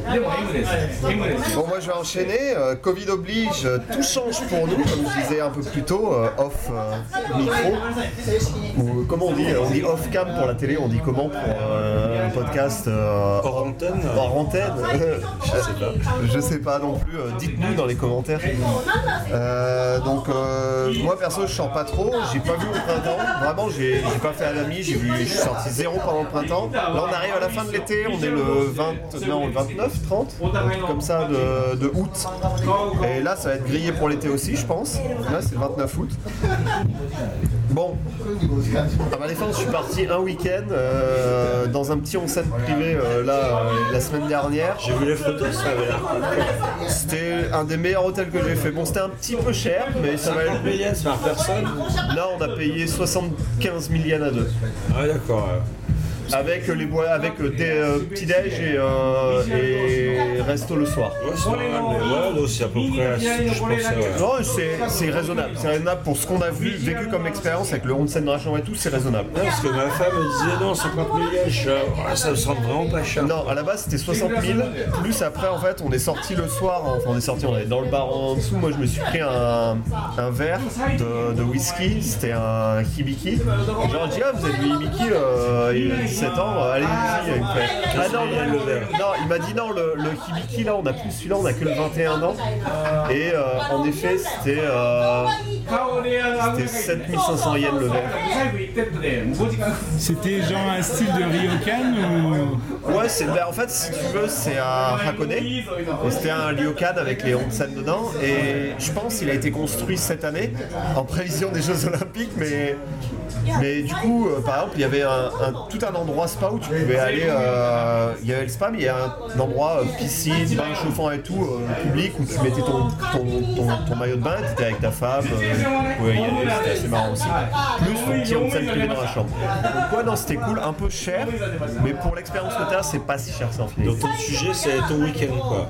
Bah non, en fait, Le mec, il taille un petit peu. à, à- à- à part ce, ce week-end où je suis sorti, je disais, je suis pas sorti du tout, et pour le reste des Japonais, en fait, c'est d'autant plus vrai que là, on n'a pas vu du tout cette année-là, car la plupart des activités euh, qu'ont les Japonais l'été, bah, elles ont été annulées. Bye.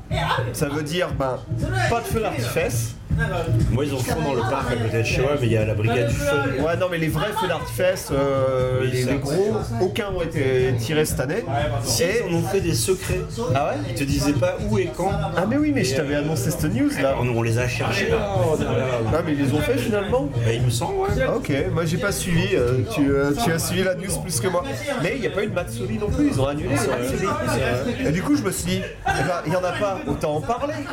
Parce que je me suis rendu compte que depuis deux ans que je fais des podcasts, j'ai toujours pas parlé de Matsuri. Donc, euh, du coup je me suis dit, eh ben, qu'est-ce que c'est qu'un Matsuri? Donc c'est ton mot, Matsu. Voilà, C'est pas fait du slip. c'est fête, c'est festival. Festival, ouais. Voilà. Mais du coup c'est quoi un Matsuri alors? Bah, c'est un festival. Ouais, il y en a de toutes sortes en fait. Eh ben, euh, c'est... C'est la foire du trône avec euh, sans le mec des autotamponneuses, euh, avec la nuque longue. Ouais, t'as, t'as- t'as quand même Koji qui est, qui est là pour, t'ambiancer. Mais, mais oui, en vrai, c'est vraiment un festival, simplement. Mais pour fêter quoi? En général, c'est associé à un temple. Oui. Euh, donc tu vas avoir ça une fois par an dans à peu près euh, sanctuaire, peut-être même plutôt sanctuaire shinto, je dirais.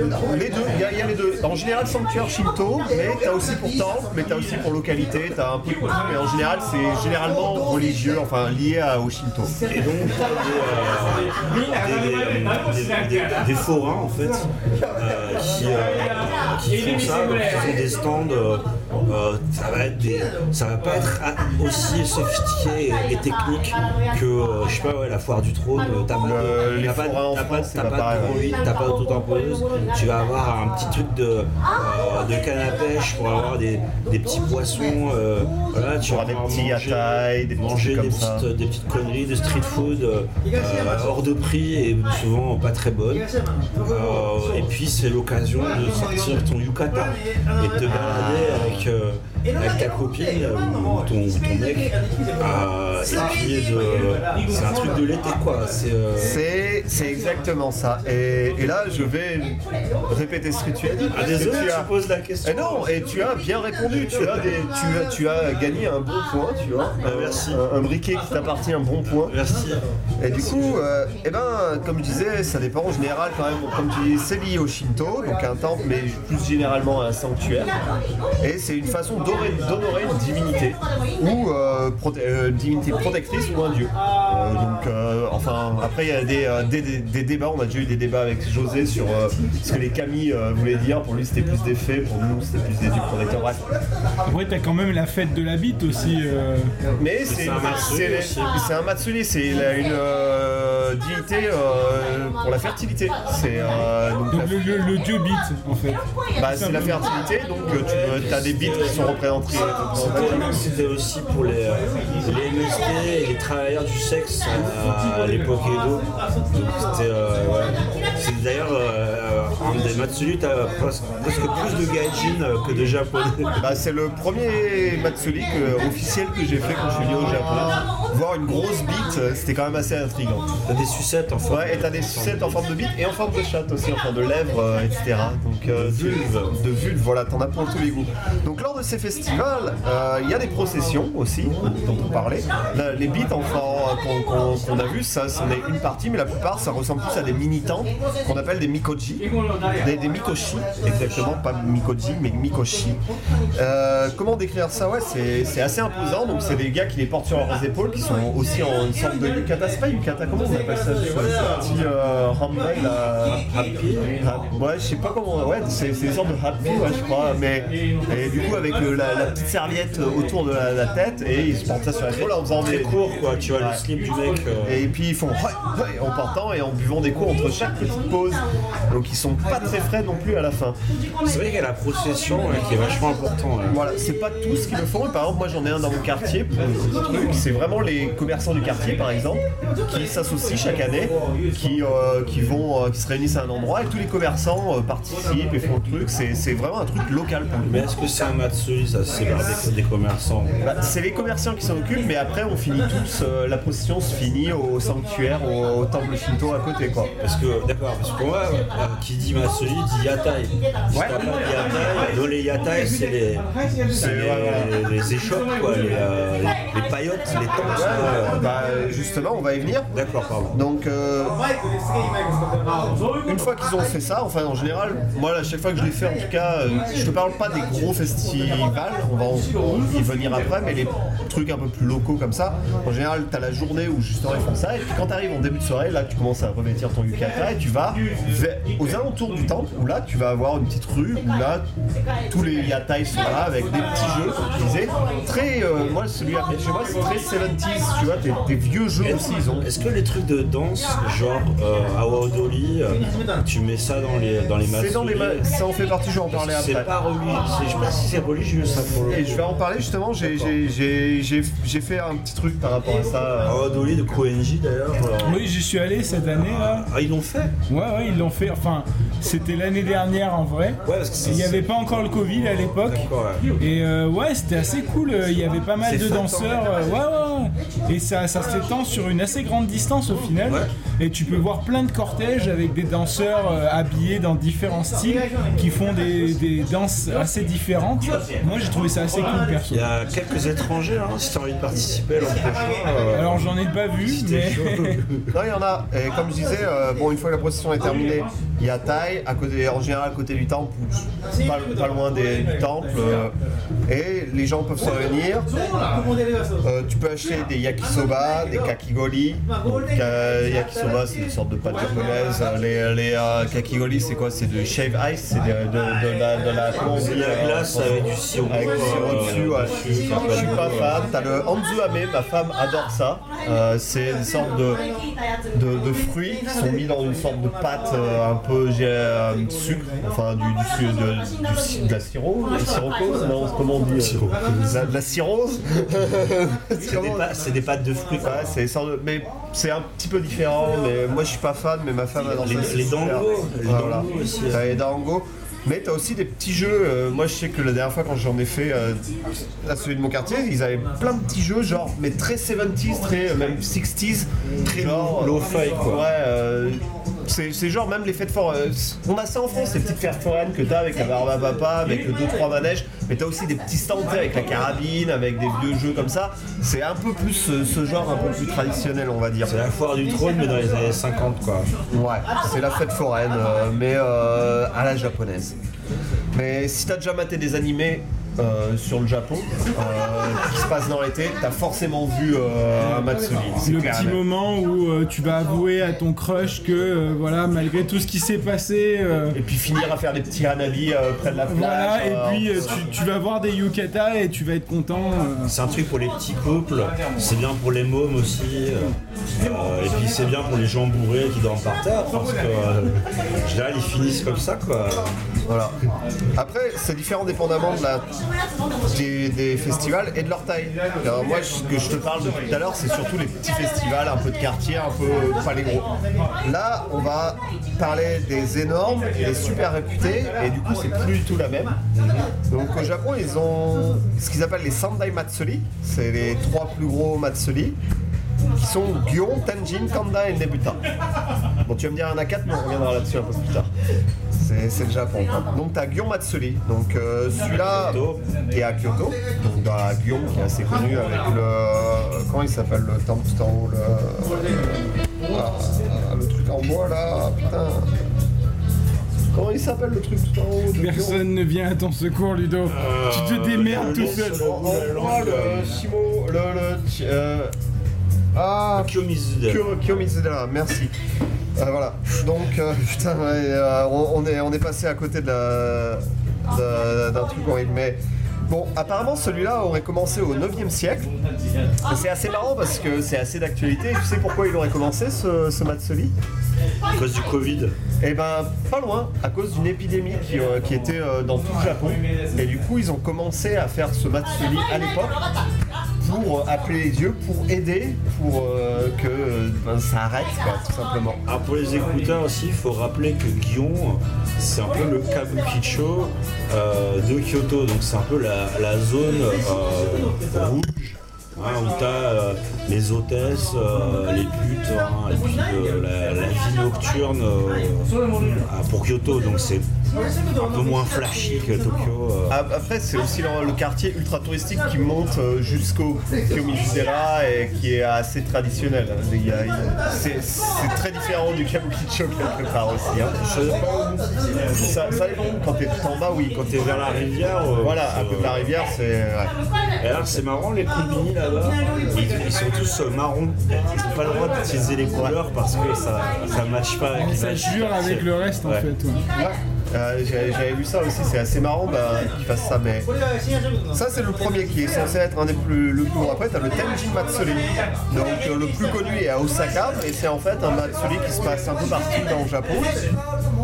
Et euh, c'est un, c'est un quartier d'Osaka. euh, bah, pour le bah, ten, t'as le Tenjin Te- Tengu euh, Tenguman, Tenjin Tenguman qui est le qui est justement à, qui est pour euh, pour euh, cette divinité et aussi en fait pour euh, en l'honneur de ah non c'est Tenmangu donc t'as le sanctuaire de Tenmangu et Parce que Tenguman, c'est le super-héros euh, Voilà, avec le très long nez. Voilà, j'ai alors que Tenmangu c'est plus un sanctuaire qui est dédié à Sugawara no Michizane, qui est le dieu des études et des arts. Enfin, c'est une personne qui a été reconnue comme le dieu des études et des arts, qui était un savant. personne en fait qui a vraiment vécu. Voilà, euh, sous l'époque transformé en, en Camille. euh. Moi, je l'avais fait une offrande quand je faisais mes tests de japonais. Ah ouais? Et, euh, et j'ai eu tous mes tests. Donc euh, ça Et- marche Euh, vraiment. merci merci Et, et du coup, ce Tenji, en tout cas à Osaka, c'est en l'honneur de cette personne, mais c'est un, c'est un gros festival qui est célébré beaucoup à Osaka et est connu parce que ça se passe sur la rivière et t'as des bateaux, etc. Si ça tombe, elle n'est pas vers Kamakura. D'ailleurs, il me semble.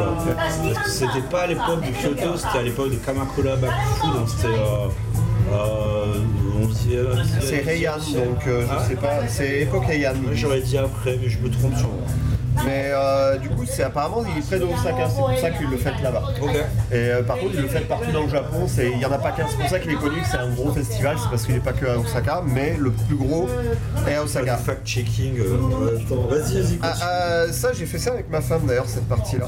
Parce que c'est, ça, ça d'informations traduites en- de japonais en français. Euh, après, tu as le Kanda Matsuri, donc là, on, on parle local. hein. Donc Kanda, euh, la station euh, de la Yamanote.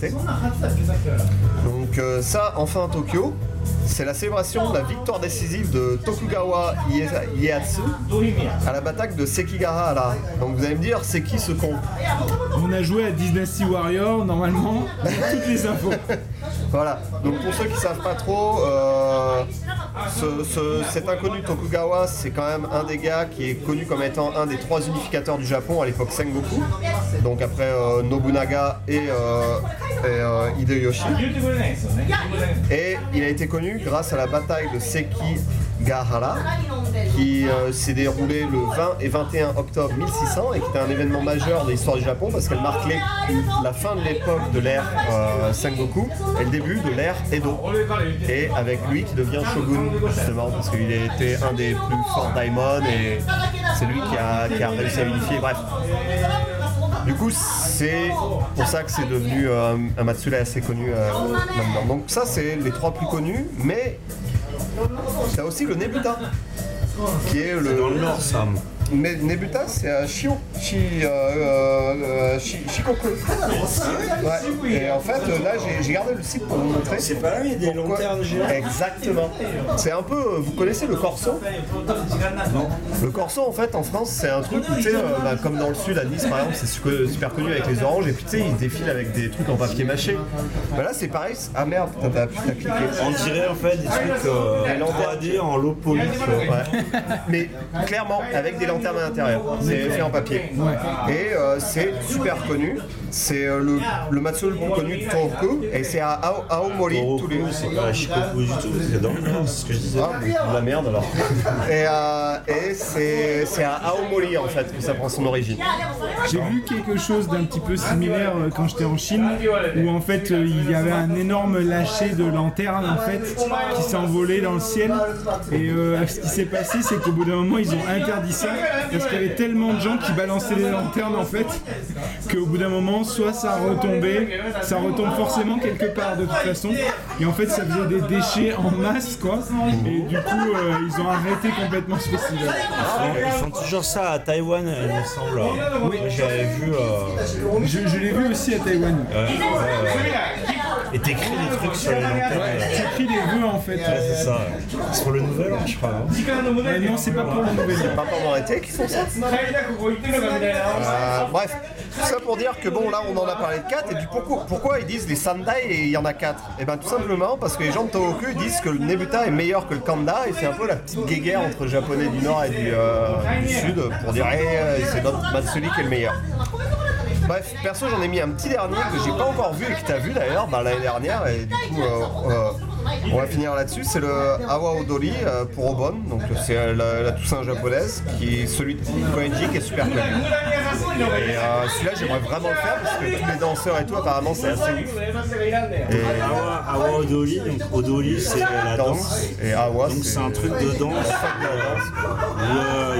il lève les bras, c'est assez particulier. Il n'y a pas de mikoshi, des trucs comme ça. hein. C'est juste la danse. C'est que des danseurs qui font des process euh, dans la rue, c'est assez impressionnant. J'ai vu des vidéos, c'est super cool à voir. je.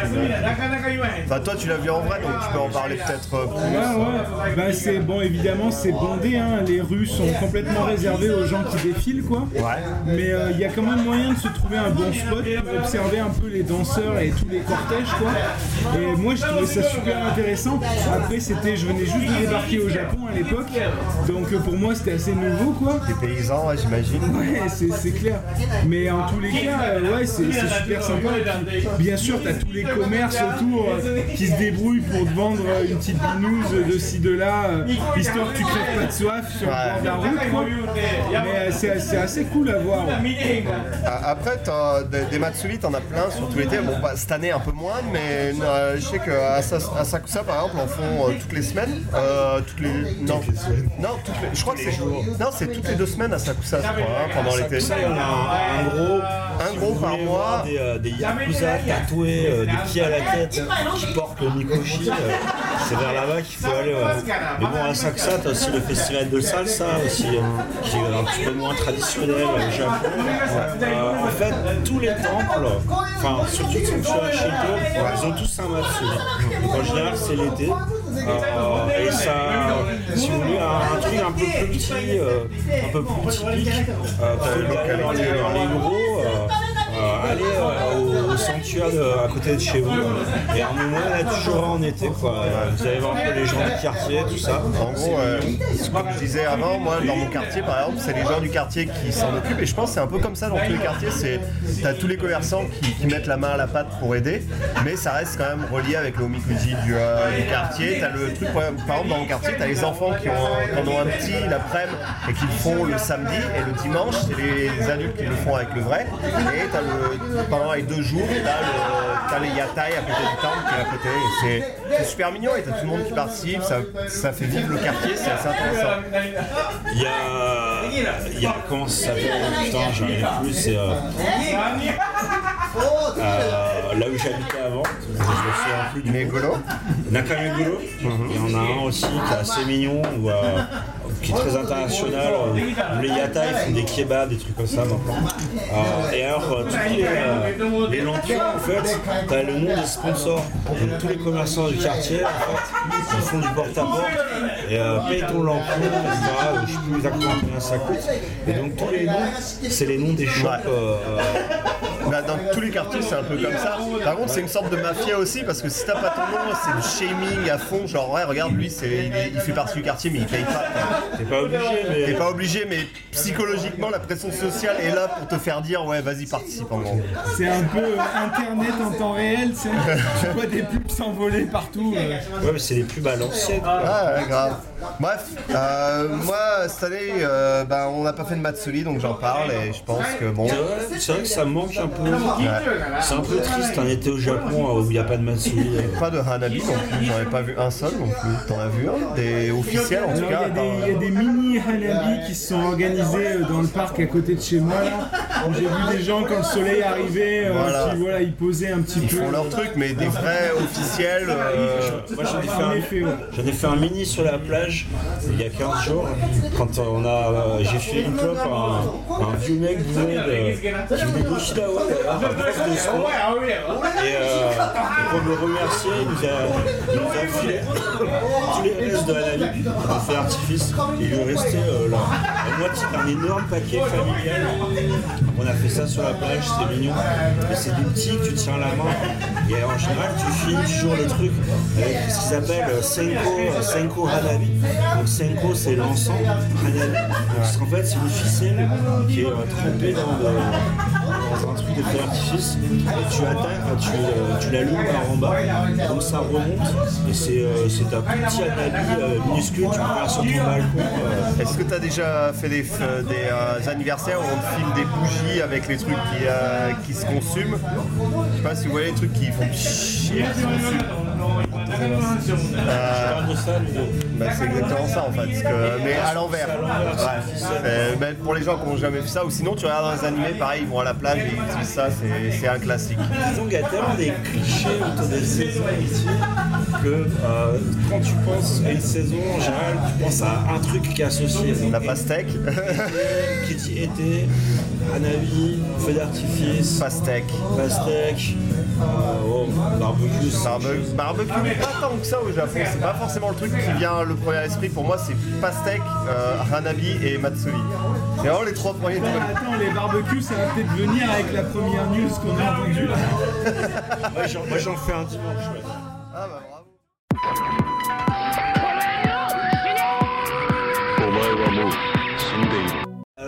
Pierrick, euh, qui es-tu? Fais-moi ton elevator pitch.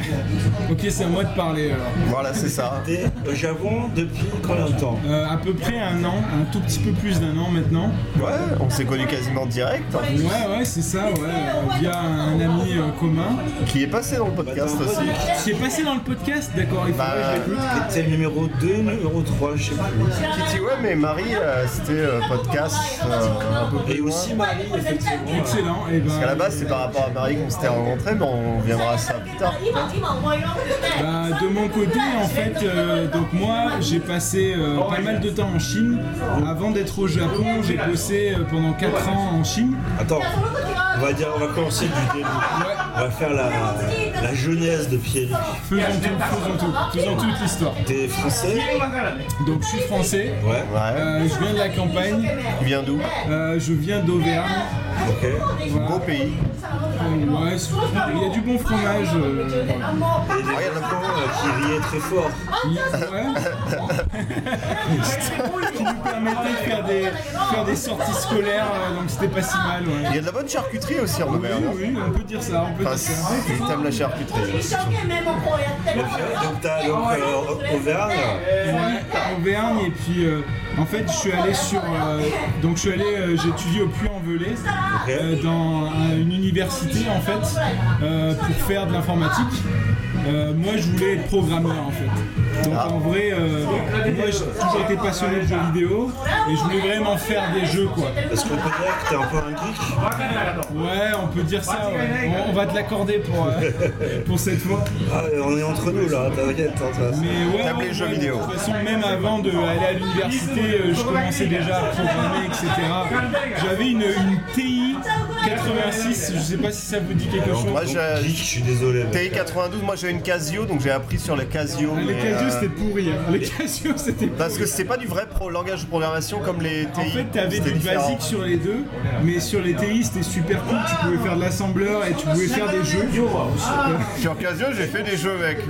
Je, je traçais mes, mes, mes, mes Ouais, cages de foot tu peux pas comparer sur TI, euh, tu avais des, des clones de Zelda, tu avais des choses comme ça, quoi, des clones de Zelda. Il y avait un clone de Final Fantasy sur, euh, sur euh, Casio aussi. Bref, ouais. J'ai vu un Wolfenstein, euh, il me semble. C'était sur la 89 ça, parce que la 86 elle était un peu limite. euh, il y a le 92, moi j'ai connu la 80 TI 92, c'est j'ai un pote qui l'avait. dans tous les cas, voilà, j'ai commencé là-dessus à faire des petits jeux pour faire marrer euh, mes potes à l'école, quoi. Et ensuite, euh, une fois que j'ai fini l'université au Puy-en-Velay, Tu les faisais toi-même, les, les jeux, ou tu, les- tu copiais les, les lignes de code euh, non, non, de j'ai- bouquins j'essaie vraiment de faire mes propres jeux. D'accord. En fait, je me suis inspiré de ce qui existait déjà, parce Ouais, que t'avais déjà des trucs qui étaient écrits. J'apprenais à programmer en fait, donc j'ai regardé comment c'était foutu et j'essayais en fait de refaire euh, Par rapport je aux bases voyais, que voilà. t'avais, ouais. Donc c'est comme ça vraiment que j'ai commencé la programmation. quoi. Et t'as fait une fac donc de programmation. Ouais, en fait j'étais. euh, Ça existe ça la fac? Ouais, ouais, ça existe. Ouais, t'as des. J'en sais rien. En fait, quand tu j'étais fais en des IUT, maths donc dessus. euh, c'est plus une université. tu vois, c'est en fait l'IUT, c'est euh, une, une formation technique en deux ans, et après tu peux faire une licence, etc. Ouais, je vois ce que c'est vrai. D'accord, ouais. T'as UT, BTS qui, euh, qui font des trucs comme ça. ouais. Voilà, c'est ça. Ouais, mais tu peux aller à la fac direct après avec un Mais BTS. BTS aussi, un peu En fait, c'est différent. T'as as la fac d'un côté et t'as l'IUT de l'autre. Voilà, la, la fac, dès que t'as un bac, peu importe le bac, tu peux aller à la fac. Ouais, mais disons qu'avec un UT, je sais que t'avais des équivalences euh, où tu rentrais directement en licence à l'époque. euh. Ah, Ouais, mais, mais Après deux ans BTS d'IUT, tu fais une licence en fait. Ouais, BTS, ça. c'est pareil aussi. En tout cas, en économie, comme ça. Très bien. Donc tu fais ta fac. Ouais. Euh, après, en fait, j'ai- je suis allé sur Lyon. J'ai fait un stage dans une boîte qui s'appelait Dream On Studio, qui n'existe plus aujourd'hui. Studio de jeux vidéo. Voilà. Donc déjà, euh, t'as trouvé le truc direct. euh, Ouais, c'était c'était un peu chaud, mais euh, au final, j'ai eu de la chance et puis euh, j'ai passé un test là-bas et ça s'est bien passé. Et j'ai bossé sur Titeuf sur DS. Donc déjà sur console. euh, Ouais. En fait, c'était la grande époque de la Nintendo DS. Et euh, du coup, euh, il y avait plein de studios à Lyon qui faisaient des petits projets pour des gros éditeurs, euh, Titeuf, etc. Ouais, je me rappelle. ouais. C'était un petit peu le, le retour de la 2D, euh, parce que c'était déjà la fête des polygones partout. Et, et sur DS, moi je me rappelle me dire Ah putain, c'est le, le renouveau de la 2D du gros pixel qui tâche. ça. vrai, euh, à l'époque, euh, avec Léa, Passion, euh, moi j'ai bossé pour Lexis Numérique, donc ouais, euh, pareil, Plus belle la vie, toutes les adaptations trucs comme ça, Plus belle la vie, Marie Léa. Bah, avec Marie, justement, on a bossé ensemble euh, dans cette boîte, on a bossé sur Plus belle la vie ensemble. Un beau projet. En vrai, euh, moi, euh, le- la DS, comme tu dis, euh, c'est vrai que c'était pas une machine méga performante, mais ce qui était marrant, c'est que tout le monde essayait de faire de la 3D avec, en fait, Ouais. alors que c'était méga limité. Mais c'était une machine, euh, voilà, tu fais de la 3D euh, très vite, tu vas péter gramme, euh, enfin, tu allais pas très loin avec. Et donc, euh, Titeuf, c'était une espèce de party game. euh, c'était pas mal pour faire ses premières armes, en fait, dans le jeu vidéo, quoi. Et ensuite, euh, donc une fois que j'ai fini chez Raymond, j'ai fini mon stage. Et là, j'ai été embauché euh, à Little World Studio. C'était une toute petite boîte à Lyon qui faisait un peu de tout en fait. Et ils faisaient beaucoup de projets pour des éditeurs. mais c'était un peu hardcore parce que on était probablement deux ou trois programmeurs sur un projet. Donc c'était des bonnes soirées jusqu'à 3h du matin. Ah, euh, mais t'es- t'es t'es entre potes, ça se passe bien. c'est sympa finalement, moi j'en garde un assez bon souvenir, mais voilà, j'ai shippé pas mal de jeux sur DS euh, à Little Horror Studio justement. Quoi de trucs un peu connus peut-être Euh, pas grand chose, un truc un peu connu. Mais on a bossé sur le jeu si tu te rappelles, avec Valérie Damido. Il y a du prestige, il faut quand même le dire. Ah, toi aussi, t'as souffert des, des licences euh, M6, euh, télé, trucs comme ça, quoi. Ok. Et, euh, mais ils ont fait aussi quelques jeux originaux. euh, et ensuite, euh, C'était en quelle année ça oula, c'était il y a 11 ans à peu près, comme ça. Ouais, on était à peu près en même temps à Lyon, en fait. Ah, Moi j'étais déjà au Japon. D'accord. Toi, t'étais euh, Before Everyone. euh, Ouais, j'étais en 2006. Ouais, ouais, mais on- je pense qu'on était à peu près en même temps à, Lyon, du coup, en fait. Vous ai pas croisé. Bah non, bizarrement. En fait, Lyon, c'était un peu la capitale du jeu vidéo à l'époque. Ouais, mais Maintenant, euh, c'est terminé parce que toutes les boîtes ont fermé. t'avais... Il y a Arcane, ouais. ouais, qui est encore là, euh, mais tout le reste, c'est un peu. À l'époque, il y avait vraiment plein de boîtes et euh, on se connaissait un peu tous entre nous. C'était assez cool, c'était assez effervescent. quoi. Ouais, beaucoup de graphistes. moi j'ai fait mes études à Lyon aussi. Ouais, bah t'as, Emile Cole là-bas. Et beaucoup, beaucoup de gens, bah Arcane maintenant, mais euh, beaucoup de gens se retrouvaient. euh, c'était euh, après Alone in the Dark, euh, tout ça. euh. Ouais, Alone in the Dark, c'était. Il y a beaucoup de gens. euh, Resident Evil n'a rien inventé. hein. Non, et C'est puis, un concept Lyon- français, monsieur. Lyon, à la base, euh, t'avais aussi euh, les studios qui étaient implantés à Lyon aussi, et historiquement, depuis les années 90, il y avait beaucoup de studios qui étaient implantés à Lyon. Et du coup, Oui, c'était vrai. c'était vraiment une grosse pépinière en Rhône-Alpes. En tout cas, Rhône-Alpes, c'est la deuxième région la plus active après Paris, même encore maintenant. Mais à l'époque, pour le jeu vidéo et tout ce qui était industrie jeu vidéo, c'était vraiment là-bas que ça se passait. C'était un peu la Silicon Valley française. Ouais. Quoi. Bah, Alone in the Dark, typiquement, c'était donc Frédéric Rénal, euh, que, euh, qui connaissait pas mal de membres euh, à Little World Studio, et avec qui j'ai pu un peu interagir. euh, et c'était assez, assez sympa quoi. Mais très vite euh, ça s'est gâté parce que quand la DS euh, est passée de mode, donc quand la- au moment où la 3DS a commencé à sortir, là il n'y avait plus de contrat quoi. Et euh, là c'était vraiment l'iPhone qui revenait un peu en force. Et euh, c'est vrai que c'était pas un truc moi qui me fascinait personnellement. L'iPhone, c'est quoi 2006, 2007 Bah, on va dire que l'iPhone en France, en tout cas, tout ce qui a été comment, moi, c'est au moment où justement à Tanuki, c'est le moment où les gens commençaient à faire, faisaient des jeux Facebook à l'époque. Ça a commencé avec les jeux Facebook et puis les jeux Facebook sont, des, sont des- voilà en flash. Les gens se sont déportés sur l'iPhone après aussi beaucoup à dire voilà on va faire des petits jeux en iPhone parce que c'est beaucoup plus simple à faire plutôt que de se faire chier sur euh, bah, justement une console ou des trucs comme ça quoi. Tu bossais à Tanuki toi en fait. Ouais. D'accord, je connaissais quelqu'un de Tanuki aussi, euh, Lucide, ça te dit quelque chose? Ouais. Ouais, ok, bah c'était un de mes premiers pen pal MSN en fait. euh, Ah, c'est d'accord. euh, ouais. En tout cas, euh, une fois que ça s'est terminé à Little World Studio, je m'emmerdais un peu parce qu'on faisait des apps iPhone, ça me passionnait pas et euh, j'avais un pote qui bossait dans la robotique qui était à l'INSERM à Lyon. Ah ok. Et donc euh, il cherchait un gars parce qu'il faisait un truc qui s'appelait la RoboCup euh, compétition, qui était en fait une compétition de robots. C'est le, le truc où les robots se battent Ouais, ouais, c'est ça, c'est ça. C'est ouf ça, je regarde les Il vidéos n'y a sur pas que ça, si tu veux, mais ça, ça fait partie de cette compétition. D'accord. Et en fait, euh, il cherchait un programmeur. Et moi, je me suis pointé à ce moment-là. Et euh, du coup, j'ai eu un poste euh, pour les aider à préparer un truc pour la RoboCup, quoi. Et j'ai bossé sur le Nao, qui est un robot français, qui est un robot, euh, comment dire, assez maladroit parce que en fait, c'est un robot qui a des pieds et qui peut marcher. Et ça, c'est juste l'enfer en robotique, en fait. Parce que le robot se cassait la gueule euh, à peu près toutes les 30 secondes.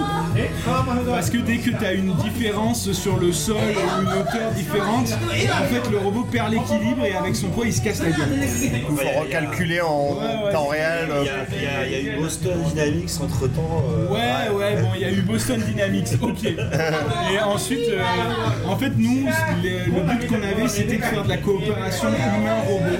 Donc en gros, on lui donnait des ordres en vocal et lui, il essayait d'exécuter les ordres. Genre, vas-y, range, range ce truc, mets ce truc dans la poubelle, etc. Et en fait, euh, ce qui nous terrorisait, c'était quand on était dans la Robocup, c'est qu'il y avait une porte à passer, et il y avait une petite baguette sous la porte. Pas la baguette. Et la baguette, euh, on foirait toutes nos épreuves parce que le robot se cassait la gueule et c'était épreuve terminée à chaque fois. Enlevez la baguette s'il vous plaît. J'ai passé, euh, j'ai passé genre une matinée à essayer de programmer le robot pour qu'il puisse passer sur la baguette pour pas qu'il se casse la gueule. Et euh, la dernière, la- l'avant-dernière épreuve, on a réussi à ce que le robot passe pas la baguette et tout le monde a applaudi genre oh putain il s'est pas cassé la gueule cette fois dès le début de l'épreuve, c'est exceptionnel, c'est génial. Et euh, après donc euh, cette expérience en robotique, je suis parti en Angleterre. Et euh, j'ai bossé pour Codemaster, Ok. qui est une boîte qui Ah, fait, putain, euh, oui, c'est assez connu Codemaster quand même. hein. Comment il s'appelle euh, leur perso là euh, Le petit œuf là Ah, c'était. euh, oui, attends, c'était quoi cette connerie là Dizzy, Dizzy, ouais, Dizzy, ouais. Mais euh, en fait, il faisait beaucoup de jeux de bagnole surtout en fait. Les collines, Ouais, les les Game euh, Bien sûr, c'était eux, Ouais, Game Genie. Game Genie, c'est Ils ont eux. là. d'ailleurs pris. Alors, l'histoire de Codemaster, c'est que ils ont développé ce Game Genie qui était un accessoire pas officiel pour la Game Boy. Euh, et en Que fait, j'avais avec le petit livret euh, Voilà, dans le les ouais. Boy. Et ensuite, ils se sont pris un procès par Nintendo. Classique. euh, qu'ils ont gagné. Ah ouais Et du coup, ça leur a permis de construire un tout nouveau studio au milieu de la Cambrousse dans lequel je travaillais, qui était immense. Et euh, après, J'ai toujours demandé comment cette boîte qui faisait des accessoires hardware, euh, même pour la NES, je crois au début, Ouais, pour comment ils sont les trucs, hein. retrouvés à développer leur jeu euh, alors Mais à- la base c'était. ouais, Mais attends, attends, Codemaster c'était français non, c'est anglais, ok, d'accord. Bah voilà, ils ont gagné un procès contre Nintendo. Voilà comment ça s'est passé. Ce qui est rare parce que Nintendo sont assez bons pour les procès pour gagner. euh, Ils sont assez agressifs aussi. euh, mais, euh, D'accord, ouais. Et donc à Codemaster, euh, j'ai bossé sur Colin, euh, Colin McRae sur iPhone qui était en fait un port de la version euh, PlayStation pour iPhone. Qui était très bon à l'époque, hein, Ouais. la version PlayStation, j'adorais. Par hein. contre, la version iPhone, c'est un truc absolument nul, donc n'y jouez surtout pas, s'il vous plaît. Ah, Euh, Ne dénigre pas ton taf. Donc objectif euh, non, alors en fait, on a développé ça sur Unity. Par contre, je peux Ah, c'était le début d'Unity à l'époque, euh, ouais. L'historique du projet qui était vraiment euh, une catastrophe totale. En fait, euh, ce qui s'est passé, c'est que euh, pour porter Colin McRae, il fallait avoir le code source du jeu. Mais ils avaient perdu le code source. Comme beaucoup de boîtes d'ailleurs, les gens gardaient pas les codes sources à l'époque et à part Nintendo qui garde tout, euh, les euh, ils- ils étaient censés l'avoir, le problème c'est qu'ils l'avaient perdu, donc comment on fait? Et donc ils se sont mis à se procurer des tonnes de copies de Colin McRae sur PlayStation. Et en fait, il y a- je crois qu'il y a eu Ils ont fait du reverse engineering. J'ai fait du reverse engineering pendant des mois. Ok. En fait, euh, il y avait un article sur Kotaku qui disait pourquoi Codemaster achète euh, des centaines de copies de son propre jeu. euh, Voilà, donc la réponse à cette question c'est parce qu'on devait reverse engineerer le jeu, Notre propre code. c'est-à-dire hacker le jeu pour récupérer les tracks et euh, pour pouvoir les recréer en fait pour la version iPhone. Et ce qui s'est passé c'est que euh, moi j'essayais de lire les datas en binaire et en fait je comprenais pas ce qu'il y avait dedans. Bah Et, euh, donc j'allais essayer de trouver des anciennes personnes de la compagnie qui avaient bossé sur l'original et leur dire bon bah voilà voilà les datas que j'ai euh, là il y a des flottants là il y a des euh, qu'est-ce que je fais? Ah oui alors l'éditeur je crois que dans le temps on, on faisait ce setup là et après il y avait les ordres du copilote là et après il y avait les indices pour savoir si t'allais dans le bon sens là et du coup comme ça j'ai récupéré le data et euh, on a pu faire euh, Colin McRae Rally sur iPhone euh, avec les assets originales de la PlayStation Parfait.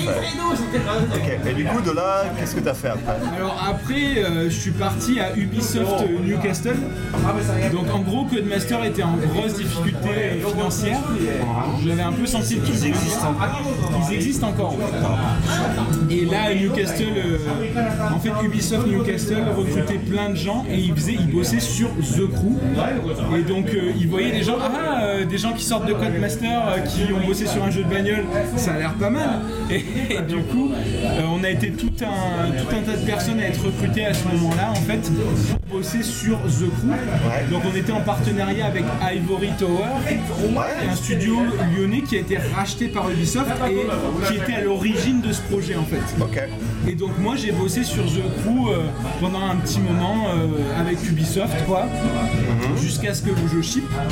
Et ensuite je suis passé sur The Division, Ouais. La suite logique euh, de The Crew pareil un projet de Ubisoft massif cette fois avec lequel on collaborait. que j'ai acheté, auquel j'ai pas beaucoup joué, je pas mentir, mais je l'ai acheté. Et, et donc pareil The Division. alors je suis pas resté tout à fait jusqu'à la fin j'ai passé plusieurs années dessus. Et ensuite j'ai bougé à Ubisoft Chengdu en chinois. Euh, donc c'était au bout de 4 ans passés en Angleterre à peu près. Ok, donc t'as fait 4 ans en Angleterre Ouais. et t'as bougé en Chine pendant euh, 4 ans. En Ok. interne chez Ubi quoi. Ok. Mais c'était un peu un concours de circonstances à ce moment-là. Le studio à Chengdu cherchait du monde en fait. Toi t'étais curieux de la Chine euh, ou, euh, Ouais, ouais, moi en fait, euh, je Voyager, m'emmerdais un peu en Angleterre, pour tout avouer. Euh, Newcastle c'est très cool, mais au bout d'un moment, euh, voilà, T'aimes le foot pas tellement. Ouais, donc il n'y a pas grand chose à faire. Quoi. C'est- Et, euh, et du coup, j'étais un peu curieux. À l'époque, en fait, j'étais avec euh, une personne qui était euh, en fait, et euh, du coup, qui avait un, un peu envie de retourner en Chine. Et moi, je me suis dit, tiens, pourquoi pas, euh, on va tenter un peu l'expérience. J'avais été en voyage là-bas deux, trois fois, j'avais trouvé ça assez cool. Donc, euh, bah, je suis parti pour bosser sur, à Ubisoft Chengdu. D'accord. Et en fait, à Ubisoft Chengdu, j'ai commencé sur des Assassin's Creed. Juste, tu peux nous rappeler, Chengdu, c'est où en Chine Alors, Chengdu, c'est juste à côté du Tibet, en fait. D'accord. Et, euh, et du coup, euh, c'est ce qu'on appelle la ville des pandas. Parce que c'est la dernière, euh, le dernier endroit au monde où il y a des pandas à l'état naturel. Et qui baisent. Récemment, ils, ils seront, ils se sont remis à baiser. Ils baisent, mais en Non, ils sont remis à baiser avec voilà, le Covid chez nous, d'ailleurs. ils ont des pandas. Voilà. Et en gros, euh, C'est euh, euh, Ubisoft chez nous, c'est combien euh, combien d'employés à peu près? Alors Ubisoft Chengdu, à l'époque où j'ai rejoint, c'était à peu près 300 employés. Donc, mais c'était assez petit comparé à d'autres studios d'Ubisoft en fait. Quand tu vas au Canada, par exemple, c'est assez big quoi là-bas. Et, euh, et du coup, j'ai commencé sur Assassin's Creed Origins, donc celui qui se passe avec les pyramides en Égypte. J'ai aussi. Ouais. Ouais, qui est sorti il y a quoi Il n'y a pas si longtemps que ça 3-4 ans, un truc comme ça. Juste avant le Odyssey, quoi, qui est euh, le dernier en date, c'est ça C'est l'avant-dernier tu as, tu as Kingdoms qui va sortir là. Ouais, mais qui t'as- se passe chez les Vikings, mais effectivement, tu as eu euh, T'as le à en Rome, euh, Grèce, enfin Grèce ou Rome, enfin. Rome ou Grèce, ouais, en Ouais. fait, euh, je dis peut-être une connerie. Et t'as, et t'as celui d'avant qui était le, celui que t'as fait en gros, quoi. Ok. Qui, qui est magnifique, faut le dire. Mais un peu chiant. Mais très beau. Et du coup, toi, t'es en Chine, tu bosses là-bas, ça se passe bien Ouais, ça s'est super bien passé. Moi, j'ai adoré mon expérience au studio de Chengdu, franchement. Euh, C'était assez dépaysant en vrai. Et, euh, mais il y avait une ambiance dans ce studio qui était assez unique en fait. euh, parce que tout le monde se connaissait très rapidement. Et Chengdu, ils étaient très forts pour faire euh, toutes les fêtes de fin d'année, euh, les fêtes de milieu d'année, etc. Donc tu avais l'opportunité de rencontrer les autres. Et en fait, moi, en fait, quand je suis arrivé en Chine, j'ai commencé à apprendre le chinois très vite. Euh, mieux T'es mis au chinois pour t'immerger dans la voilà, culture. euh, mieux me débrouiller avec certains collègues parce que tout le monde ne parlait pas anglais en fait dans le studio, faut le savoir. Ouais, la langue de travail, c'est l'anglais. Alors oui, c'est l'anglais, la langue de travail à Ubisoft Chengdu. Ouais. Euh, mais après, suivant en fait les postes, par exemple les programmeurs en général parlent assez bien anglais, Ah ouais mais euh, tout ce qui va être plus du côté artistique, il va y avoir des gens qui vont avoir un petit peu plus de mal à s'exprimer en anglais. Donc Il faut pouvoir communiquer avec tes collègues. Bah, au Japon, c'est un peu le même problème aussi. Euh, Ouais. Le développeur, en général, arrive à parler anglais. Mais euh, ça dépend des développeurs, ça dépend des gens en fait. Nous, pas nécessairement. hein. Ça s'est amélioré depuis, mais alors, euh, beaucoup de développeurs ne travaillent pas euh, un mot en anglais. euh. A- Après, justement, tu es obligé de t'adapter. Après, quand tu es dans le pays local, entre guillemets, tu es obligé de t'adapter à la langue aussi. C'est normal, j'ai De envie toute de dire. façon, en Chine, honnêtement, surtout dans une ville comme Chengdu, si tu parles pas chinois, tu passes à côté de 80% des choses que la ville a Parce que Chengdu, c'est pas une des grosses villes super connues Ah de si, si, c'est- c'est Chengdu. En fait, c'est pas une ville qui est très connue à l'étranger, Ouais, mais en Chine, c'est considéré comme une grande ville. hein. D'accord. Non, mais je connais pas du tout. C'est pour ça que je te dis ça, en fait. Euh, l'anglais n'est pas forcément la langue euh, Non, que les gens vont pratiquer. C'est plus le patois de Chengdu euh, qu'on appelle le Sichuanhua. C'est quoi du, du cantonais ou du man- mandarin Alors pas du tout. En bah, fait, euh, donc tu as le mandarin qui est la langue euh, officielle en Chine. Du Ensuite, chaque ville et chaque, on va dire, région va avoir son propre dialecte. Donc D'accord. tu as, tu as le Sichuanhua qui est la langue de la région de Sichuan, mais tu as aussi le Chengdu-roi qui est en fait euh, la langue de Chengdu reprend pas mal le Sichuanhua quand même. Ah, je regarde la carte. C'est un dialecte en gros. Après, bien sûr, j'imagine que si tu parles chinois, tu arrives quand même à comprendre à peu près et tu t'habitues au fur et à mesure. Quoi. Ouais, ouais, ça, le Sichuanhua c'est pas le pire des dialectes, tu peux quand même reconnaître un peu. euh, ouais. Bah, j'imagine qu'au bout d'un moment, de toute façon, quand tu vis dans une région, tu t'habitues et tu, tu prends le pas, j'imagine. Enfin, je, je sais pas trop. Ouais, ouais, bah après, c'est c'est pareil, c'est un truc qu'il faut bosser régulièrement, quoi, parce que sinon tu progresses pas, tu vois, dans la langue. Faut être avec des gens qui, bah, qui, sont, qui parlent que le chinois sur place, Ouais, enfin que le dialecte. La musique, c'est Fishman. Ah, voilà. Ah, c'est tout, excusez-moi. Et, et du coup, euh, toi, t'apprends le chinois, que euh, t'es- toujours avec euh, ta partenaire euh, Ouais, en fait, euh, en ce moment, oui. Je suis avec En ce moment, oui. à l'époque à Chengdu. Ah, d'accord. C'est la même Donc oui, j'étais, comme je t'ai dit, donc j'étais avec une chinoise à l'époque. Et euh, donc effectivement, bon après, c'est... C'est pas obligé d'en parler, là, ça peut. Euh, moi, je te pose des questions. On va couper cette partie-là, si t'es d'accord. Ok. Euh, C'est bien que tu le dises. Attends, je vais mettre juste un petit son. Voilà, on coupe là. Vas-y. Et donc du coup, euh, après 4 ans passés à Chengdu, j'ai bossé sur des Assassin's Creed, j'ai bossé sur Skull and Bones aussi, je sais pas si ça dit quelque chose. C'est un jeu de pirate que Ubisoft a annoncé. C'était une production. mais ils euh, ils l'ont jamais sorti en fait. C'est pas encore sorti, ouais, c'était une production particulièrement difficile, euh, Skull and Bones. Ça avait l'air ouf, enfin ils avaient fait des présentations et c'était le moment où justement les, les trucs pirates commençaient, bah, c'est quand euh, Rare a annoncé aussi Seas of Thieves et etc. Et c'était le moment où les pirates Euh, mainstream. ça c'était le projet de Singapour. Ouais. Euh, et du coup, on bossait beaucoup avec Singapour, donc je faisais souvent des, des streams à Singapour euh, pour qu'on se coordonne avec la team. Quoi. Et euh, du coup, euh, à Singapour, en fait, ils ont bossé sur ce projet pendant des années. Quoi. Et euh, voilà, c'était un, un projet qui était très difficile. Il y a une production qui est très compliquée derrière. Mais bon, voilà, ils sont encore en, en train de bosser dessus. Les batailles navales avaient l'air ouf, des images qu'ils avaient montrées à l'époque, mais ça fait peut-être 4-5 ans qu'ils n'ont rien montré dessus. Je pense que le jeu a beaucoup évolué, honnêtement, en 4-5 ans. Bah, surtout avec les nouveaux trucs qui sont sortis, ils ont dû s'adapter. PS5, a priori. euh, C'est un jeu qui a beaucoup changé de direction en fait au fil des années. Je peux pas trop en dire malheureusement, mais euh, en tous les cas, voilà, euh, ils sont encore dessus. Et puis, je crois qu'ils ont annoncé euh, plusieurs choses euh, Ubisoft là, and Bones, ouais. Je crois qu'ils vont faire euh, une annonce euh, cette année, donc on verra ce que ça donne. On croise les doigts. Et du coup, toi, dans tout ça, euh, t'es en Chine, euh, ça se passe bien. euh, Japon, comment t'en arrives là Alors en fait, euh, moi j'étais euh, à Ubisoft et euh, je, je bossais sur Assassin's Creed Kingdom, qui est le prochain qui va sortir.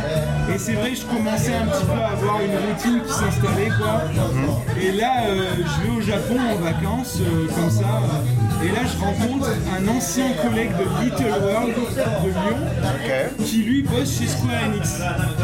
Et donc je discute avec lui, comment ça se passe, comment c'est, nanani, nanana, et il m'explique un petit peu. Et là je me dis ok, ça a l'air cool. euh, Et puis moi c'est vrai que j'ai envie de changer un peu d'air, tu vois. euh, Pourquoi pas Et sur ce, en fait, je contacte Square Enix euh, pour voir est-ce qu'il y a des disponibilités, est-ce qu'il y a des postes. Et là, en fait, je vais avoir une conversation, une interview Skype avec euh, un boss de la division dans laquelle je bosse maintenant, euh, un français, et euh, du coup qui m'explique un peu ce qu'ils font, euh, par quoi ils sont intéressés, etc. Et à la suite de ça, en fait, ils vont me faire une offre euh, que je vais accepter, et euh, me voilà Square Enix. Ok. Donc Oui, toi, ben voilà, c'est officiel, on peut dire que tu travailles chez Square Enix. Mais euh, toi, Square Enix, est-ce que c'est un studio qui te donnait envie ou c'est juste, t'as fait ouais, j'ai envie de changer, je bosse juste là-bas pour ça? Non, carrément, moi j'étais un gros fan euh, de Square Enix depuis très longtemps. Et euh, je, en fait, je savais même pas que dans la branche Japon, il y avait des étrangers qui travaillaient en fait. Ah, c'est le nid. Ah, Euh, la boîte de jeux vidéo euh, au Japon a le plus. Ouais, parce que c'est vrai que. sûr de ça. Non, parce que Capcom, ils sont ultra fermés. Nintendo, Il y a des pareil. étrangers à Capcom. hein. Bien sûr, t'en as, mais t'en as pas tant que ça. Nintendo, pareil, t'en as pas beaucoup. C'est dans le Kansai aussi. Ouais, voilà. Nintendo, euh, il y en a.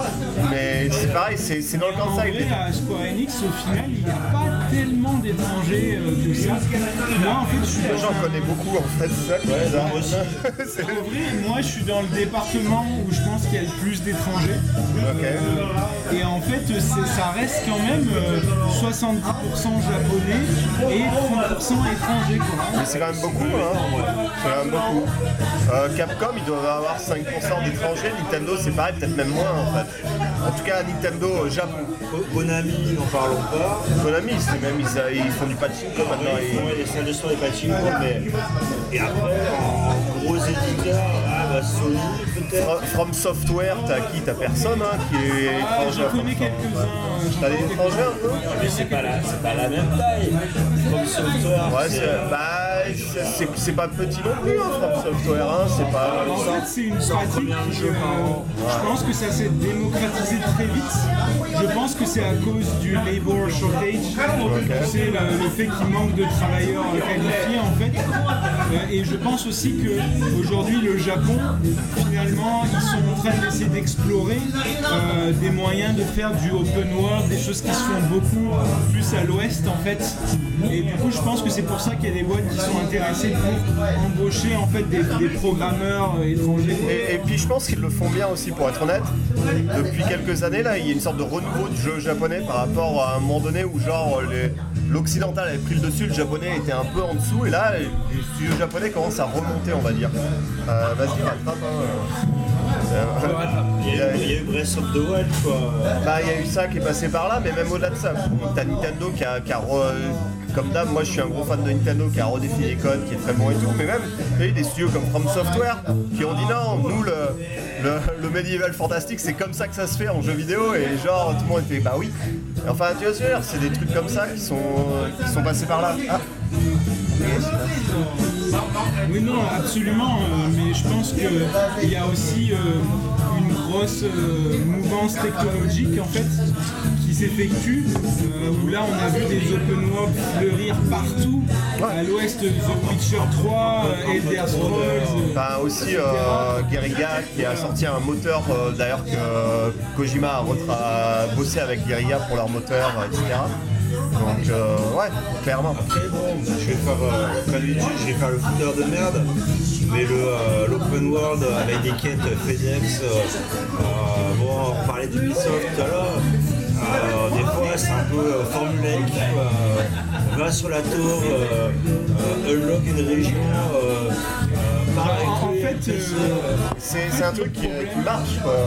C'est une formule qui marche, donc les gens l'utilisent à fond. Et il y a beaucoup de studios qui font ça maintenant aussi. hein. en fait, le problème, c'est que C'est difficile de faire ça bien. voilà. En fait, le, le problème, c'est qu'on arrive à une formule qui, euh, finalement, on arrive à faire des jeux qui coûtent beaucoup d'argent aujourd'hui et qui demandent énormément de ressources et où la prise de risque devient extrêmement difficile en fait. Et c'est pour ça que quand tu balances des millions dans un triple A, putain, t'as intérêt que de trouver ton public. Donc je pense que beaucoup de studios là jouent safe en fait, en se disant il y a cette formule là qui a vendu euh, des dizaines de millions d'exemplaires, va pas trop s'éloigner de ça, tu vois. Ouais. Euh, Ah, ah, après, Un petit peu ce que tu dis, euh, vas-y, vas-y. Mais euh, moi j'ai un peu l'impression des fois que euh, déjà quand t'es en Racini, le, le, le coût des jeux, euh, euh, voilà, t'es allergique au risque, faut rentabiliser c'est sûr quoi. t'as les derrière, ouais. beaucoup plus d'argent que Hollywood maintenant, hein. Ouais,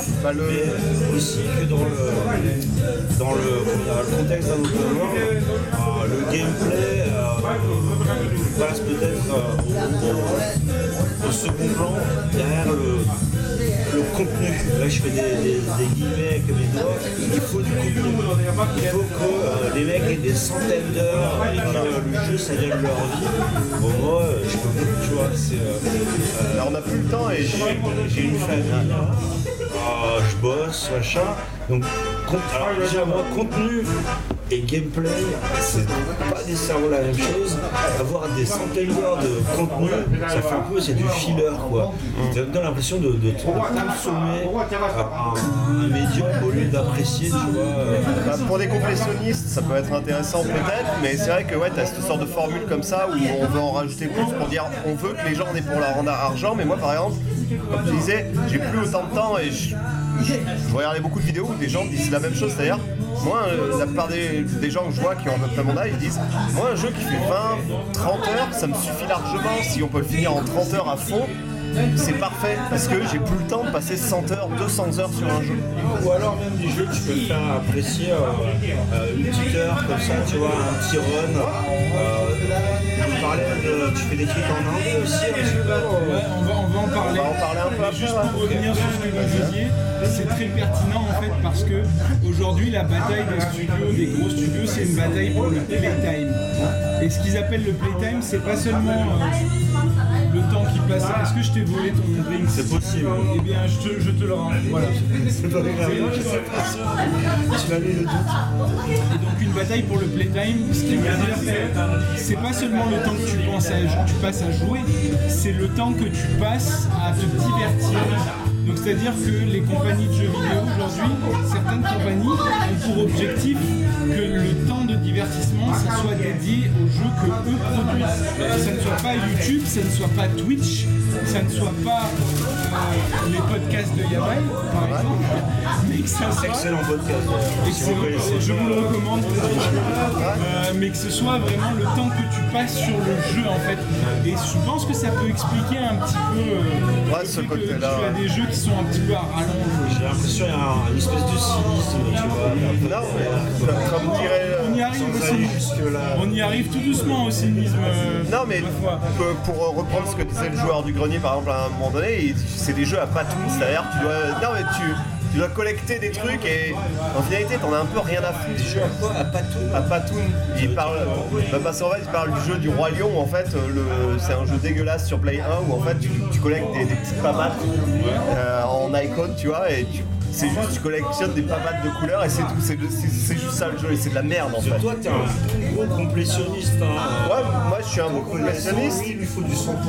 euh, Bien sûr, mais par exemple, un des jeux où j'ai passé plus d'heures et que je joue encore, c'est Binding of Isaac. Là, j'ai regardé sur Steam, je suis à 900 heures de jeu. C'est peut-être le jeu où j'ai passé le plus d'heures dessus. Et c'est un roguelike, tu vois. Et- Mais par contre, pourquoi est-ce que je passe du temps? Parce qu'il y a des persos sur lesquels j'ai pas encore fait euh, tel boss, etc. Et c'est con, mais mais je passe quand même du bon temps parce qu'en fait chaque run n'est pas la même, mais c'est euh, le, principe du roguelike, c'est c'est un jeu infini. Parlons open world euh, créé euh, de façon procédurale, parlons No Man's Sky. Non, je rigole. Et No Man's Sky, tu devrais y retourner, retourner parce qu'apparemment c'est un jeu qui a, qui a pas été très bien reçu maintenant, mais ils ont tellement implémenté le truc, apparemment il est bien maintenant. de ma copie, je l'ai prêté à, à quelqu'un et je On l'a donné, ouais. mais euh, bref, revenons sur le sujet principal qui est l'invité. Et du coup, euh, on parle jeu, on parle jeu, donc t'arrives à Square là l'année dernière, c'est ça Ouais, ouais, c'est ça. Ouais. Euh, en fait, euh, j'ai attaqué à Square euh, quand je bosse sur un, un nouveau projet dont j'ai pas le droit de parler malheureusement. Euh, et en fait, euh, en parallèle de ça, euh, je bosse beaucoup dans le jeu indé en fait. Et donc j'ai toujours développé un peu euh, des jeux indés euh, depuis finalement le, le début que j'ai commencé le jeu vidéo. T'as- T'as t'as des trucs que t'as publish, que tu peux parler Ouais, bien sûr. peux parler, ouais. Bah, le, le premier gros jeu indé que j'ai fait, c'était un, un espèce de battle platformer qui s'appelait Jamsoul. Et en fait, c'était rigolo parce que c'était vraiment le tout début, c'était ce qu'on appelle les couch gaming. Donc, tu sais, c'est un peu ces trucs genre Towerfall euh, Ouais. ou ce genre de jeu. Avec des trucs asymétriques en fait en termes de En gameplay fait, avec, euh, tu te connectes avec euh, plusieurs potes sur un même jeu et euh, vous jouez sur le même écran euh, et puis il y a des battles, des trucs comme ça. Et en fait, ce qui est rigolo, c'est qu'à l'époque où je développais ce jeu, là, je voulais faire un truc, je disais ouais, non, je veux pas faire un truc online, je veux faire un truc où vraiment tout le monde joue sur le même écran, tout le monde se rassemble et joue ensemble. Et tout le monde disait mais ça va jamais marcher, c'est fini, ça devrais bosser chez Nintendo quoi. c'est fini cette époque. Et là, euh, il y a eu l'explosion, le, je me rappelle, c'était la période de la Ouya et tout. Et il y a eu l'explosion avec des jeux comme Towerfall où c'est revenu à la mode. Les jeux que tu peux lancer sur ton PC, tu connectes quelques contrôleurs et tout le monde joue. Et, euh, et Jamsoul, en fait, euh, c'était vraiment l'idée, tu vois, c'était un petit jeu assez simple en fait, où euh, tu jouais à plusieurs. On a ajouté un mode solo euh, pour essayer d'avoir plus de contenu, mais au final, le but du jeu, c'est vraiment ça. C'est vraiment de jouer à plusieurs euh, sur la même session. Et en fait, euh, bon alors Jamsoul, nous, on était un peu débutants. Et en fait, euh, c'est vrai que même si on a passé beaucoup de temps à développer le jeu, on n'était pas vraiment euh, prêt pour vendre un jeu. Et du coup, on a peut-être un peu négligé, on va dire, tout ce qui est marketing, etc. Vous n'avez pas fait euh, de, de market derrière, vous n'avez pas On essayé de le vendre. un petit peu, mais moi je connaissais rien là-dedans. Finalement, on n'avait pas cherché à trouver un éditeur, etc. Le jeu était fait. Vous l'avez publié sur vous-même Xbox. Ouais, on l'a publié nous-mêmes. Sur XBLA à l'époque, j'imagine Et euh, en fait, c'était sur XB, XBLIG, c'était Xbox Live Indie Game. Parce que je me rappelle de XBLA qui a sorti énormément de jeux que j'ai pu faire à l'époque, genre les Castle Crusher, les trucs comme ça, qui étaient des, des bombes. Ou même des, des- même des jeux à la con, euh, My Name is Zombie ou des trucs comme ça, mais ouais, ok. Euh, du coup, IG. Voilà, et euh, c'était une toute nouvelle branche de Microsoft où tu pouvais publier tes jeux en étant indépendant, tu avais besoin de rien, il fallait juste que ça soit approuvé par la communauté, etc. Donc euh, nous on a pris ce chemin-là et ensuite on a fait une version Steam où on a rajouté un mode solo où tu peux jouer, euh, en mode solo en fait tu peux jouer à deux au mode solo. Les achievements. Un mode où tu affrontes un peu tous les boss, etc. quoi. Ok, ouais. Les Et boss ça, run, c'est, comme ça, ouais. Mon premier vrai gros jeu indé, on va dire. Et il est encore sur Steam? Ouais, il est sur Steam. Vous en avez vendu combien Allez, les chiffres. On a vendu. euh, attends que je te pas bêtises parce qu'il y a eu des bundles et tout. Ah, t'as fait du Humble Bundle, des trucs comme non, ça? j'ai pas fait du Humble Bundle, j'aurais bien aimé. Ah, je sais pas. Malheureusement, non. Mais on a fait d'autres bundles. Je pense qu'on a vendu 30 000 copies. Ah, c'est bien, pas mal, ouais. C'est pas grand chose quoi, mais euh, c'est vrai que c'était un début.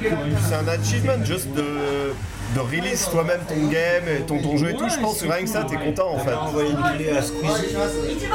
T'aurais dû. Mais à l'époque, il n'y avait pas ça, j'imagine que t'avais pas encore. Si, si, ils étaient là, mais tu sais, c'est des mecs qui. euh, Je veux dire, ils doivent en recevoir des millions d'emails comme ça, quoi. Ouais, ouais, donc c'est. Tu sais, c'est au petit bonheur la chance si le mec il joue à ton jeu par hasard. Ça coûte rien Il y d'essayer. avait, hein. euh, il y avait euh, Atomium, je sais pas si tu vois qui c'est. Ouais, moi je vois bien, c'est un, C'était, euh, c'est un bon gars. À j'adore. l'époque, il était sur euh, jeuxvideo.com et lui, en fait, il avait avait trouvé le jeu par lui-même, il avait fait un test. Ah Et ouais, c'était super cool. Il y avait un pote qui m'avait envoyé un message, regarde mec, Atomium, il a testé ton jeu. Et j'avais trouvé ça super sympa. Atomium, moi je le suis, en fait, c'est un gars que j'apprécie euh, dans sa façon de tester les jeux, etc. Ouais, c'était super cool, ils avaient fait un test avec CLD. Et c'était comme ça que je l'avais rencontré d'ailleurs, parce que après le test, du coup, je l'avais contacté, tu vois, on avait discuté un peu. D'accord, ouais. Et un mec super chill. Ouais, il, est- il a- l'air super chill. hein. Ouais, vraiment super sympa, super accessible et tout quoi. D'accord. Et, euh, et donc après euh, euh, j'ai fait plusieurs petits jeux indés qui étaient bon c'était beaucoup plus petit quoi.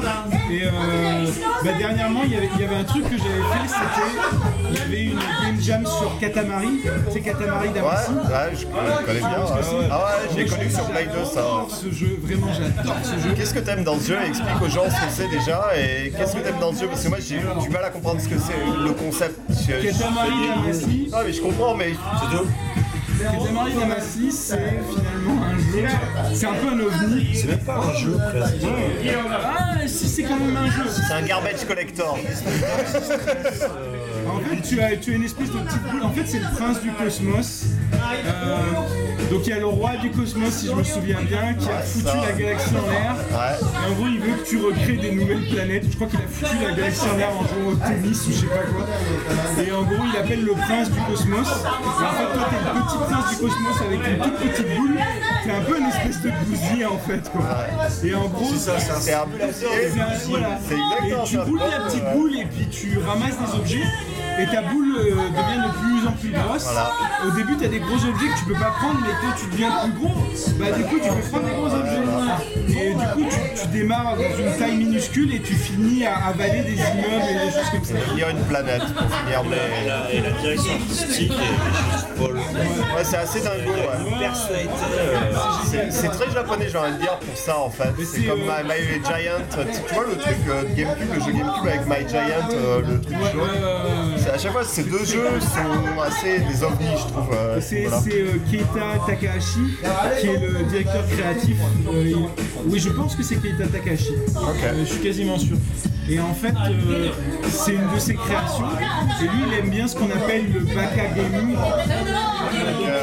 euh, en fait dans la culture japonaise euh, qu'on appelle le, le jeu idiot en fait. Le jeu bête. Le jeu bête. Et où finalement, c'est un jeu qui fait pas tellement de sens, où il y a plein de choses absurdes qui se passent, mais c'est ça qui est beau. Mais c'est super culte surtout. Quoi, Parce qu'il y a, il y a tellement de personnalités. Enfin, graphiquement, moi, je suis ultra fan. Quoi.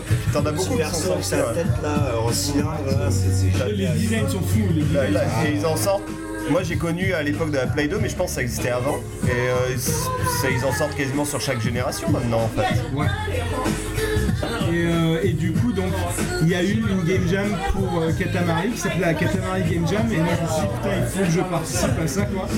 Et donc, j'ai fait un petit jeu qui était un peu inspiré de Katamari, que j'ai appelé Pakamari. Alors, pourquoi Pakamari Parce que t'es invité dans la région PACA Ça aurait pu être. C'est le nom de ton ex. La vérité, c'est qu'en fait, je me suis dit, hey, ça serait cool euh, de faire un mix entre Pac-Man et Katamari. Ah bah Et en fait, j'ai fait ça, j'ai fait un mix entre Pac-Man et Katamari, donc je l'ai appelé Pacamari. Et en gros, c'est un truc que j'ai fait, euh, ça m'a pris à peine une semaine, quoi. C'était un jeu très rapide. un game jam quoi. Ouais, ouais. Et, euh, et mais ça, par contre, il y a quelques youtubeurs qui ont repris un petit peu, qui ont fait des vidéos là-dessus. D'accord. Et du coup, il y a eu un petit public, quoi. C'était pas non plus énorme. Et ça, j'ai sorti une version Android aussi euh, de, de Pacamari, quoi. Parce qu'il y avait des gens qui me le demandaient, en fait, tout simplement. Alors, les jeux vidéo c'est bien, mais on est un peu trop sur le Japon. Euh, donc moi je vais euh, euh, réorienter un peu. Après 4 ans en Chine, t'es un an au Japon. Bah, je vais poser la question hyper cliché, mais ça serait quoi les grosses différences entre un français, un chinois, un japonais bon, Ils sont obligés dans le cheville. Je t'ai dit, moi, je fais, je fais des vulgarisations. Toi qui as vécu en Chine 4 ans, et un, endroit moins international que Shanghai, tu vois, où, euh, les gens connaissent la vie, euh, c'est quoi pour toi ouais, les, trucs qui sont vraiment différents euh, Bah en fait moi, ça fait qu'un an que je suis au Japon, donc c'est un peu difficile de juger. Mais c'est vrai que quand j'étais en Chine, il y avait des choses qui étaient un peu différentes. Par exemple, en Chine, j'ai l'impression qu'au niveau de la communication, c'est beaucoup plus direct. Ah oui. tu n'as pas ce truc. Ici au Japon, j'ai l'impression que c'est vraiment, ok, il y a une procédure, il faut que tu passes par ton supérieur si tu veux faire telle chose, etc.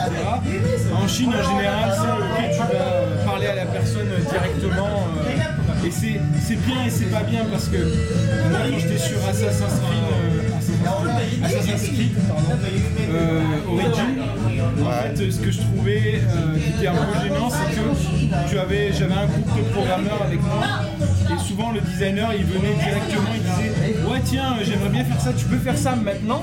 Et, euh, et moi, j'étais derrière, j'écoutais comme ça un petit peu. Et en fait, je disais, écoute, on a des plannings en fait. Donc si tu veux changer le planning, il faut que tu ailles parler au producteur. Et euh, le producteur, il voit s'il peut changer le planning ou pas. Quoi. Mais si tu viens parler directement aux programmeurs, ils vont faire ton truc, ils vont complètement le planning et ça va être n'importe quoi. Après, c'est au programmeur de dire non aussi, de dire bah non, regarde, mec, euh, je suis sur ça, euh, va voir avec le producteur. Mais au Japon, du coup, est-ce que. Comment ça se passe? Alors au Japon, c'était complètement différent parce que on a des plannings qui sont bien établis avec euh, des directives, des priorités. Et euh, pour le coup, euh, à la sprint, entre guillemets, si tu n'as pas terminé tes tâches, il faut que tu t'expliques pourquoi. Et, euh, si quelqu'un te demande un truc en plein milieu, euh, en général, tu dis ben ok, je vais créer une tâche, je vais le mettre dans le backlog et puis on verra ensuite. quoi. Donc c'est c'est très différent à ce niveau-là, mais euh, également aussi au niveau de la connexion et de la communication entre les gens. Euh, moi, ce que j'ai vraiment remarqué en Chine, c'est que les gens sont très euh, sociables en fait et très ouverts. Et donc du coup, à partir du moment où directement aller vers toi, ils vont te parler, ils vont partager des choses, ils vont partager leurs émotions, etc. Et euh, au final, c'est un truc qu'au Japon, pour l'instant, j'ai assez peu vu. Finalement, le, le travail, c'est le travail. En dehors du travail, c'est en dehors du travail. Euh, ouais, et puis avec le Covid, t'as pas pu faire beaucoup de nomikai, de trucs comme ça, ou c'est l'endroit où justement les moments où les gens se lâchent La journée, euh, c'est le. Et le soir, vu que tout le monde est bourré, les Japonais, ils ont vachement de mal à, à exprimer leurs émotions. ça. C'est pour ça qu'il y a l'alcool ici. hein, dire. Mais du coup, euh, euh, moi j'ai plus l'impression que le boulot, c'est le boulot, et ta vie privée, c'est le boulot aussi. Et, euh, et des fois, ça déborde un peu. Après, tu peux avoir tes potes et tout ça, mais euh, les trucs euh, sociaux euh, avec les gens de la euh, euh, c'est un peu pesant. Alors effectivement, Covid oblige. Ça a compliqué le truc, on va dire. Mais on en parlait même pour toi, par exemple. Récemment, on disait, ah, mais tu peux pas voir les gens de la team et tout, on pas faire un week-end, on peut pas discuter vraiment. C'est compliqué aussi, ça, hein, quand t'as pas ce rapport humain, en fait. Ça quel genre de tâche tu fais. Si tu as une liste de to-do list, tu, sais ce que tu dois faire. Alors t'es dans la zone, t'es chez toi, moi je suis même productif. Hein. Euh, qu'il y ait quelqu'un qui vienne me parler toutes les 5 minutes pour aller prendre un café ou fumer une clope, je sais pas quoi. Par contre, dans un process créatif, euh, même pas voir les gens, c'est un peu difficile. Après, euh, c'est vrai que quand on est en Chine, nous on avait un groupe WeChat. Donc WeChat qui est l'application de messaging euh, très utilisée en Chine en fait. C'est le line japonais ou le WhatsApp européen. exactement, et en fait on avait un groupe Ubisoft euh, et on avait des groupes par team aussi où les gens partageaient soit des trucs du projet, euh, soit des trucs personnels, etc. quoi. C'est pas un truc que tu verras au Japon par exemple, tu vois. Bah ça dépend, par exemple, euh, moi, ma boîte, on a Slack, et on a des groupes, exemple, moi j'ai un groupe, euh, c'est Gamers, t'as un groupe chat, t'as un groupe euh, chien pour les fans de chiens, t'as un groupe pour les chats, et euh, t'as t'as pas mal de groupes comme ça, mais euh, ouais, c'est ça dépend des boîtes. Mais je- moi, pour l'instant, après, j'ai j'ai qu'une expérience très limitée du Japon. Mais c'est vrai que pour l'instant, Slack, par exemple, il y a des gens qui partagent des petites choses des fois à droite à gauche. Mais c'est pas comme en Chine où les gens vont partager des, des aspects de leur vie personnelle, par exemple, pour déconner avec les autres, etc. Ça, ça dépend peut-être des boîtes ou de l'ambiance dans qualité, et puis comme je te dis, là t'es arrivé dans un moment, bon, t'as t'as passé plus de 6 mois, euh, en mode Covid où les gens, c'est pas le, le top quoi. Plus une start-up euh, depuis longtemps. euh, Ouais. La boîte, euh, c'est un peu particulier. Moi c'est plus start-up, moi j'ai commencé ma boîte, on est 15. Là on est, on est plus d'une centaine mais on était 15 donc il y a quand même encore ce truc là tu vois avec les J'imagine que dans et les tout, petites voilà. boîtes c'est très différent.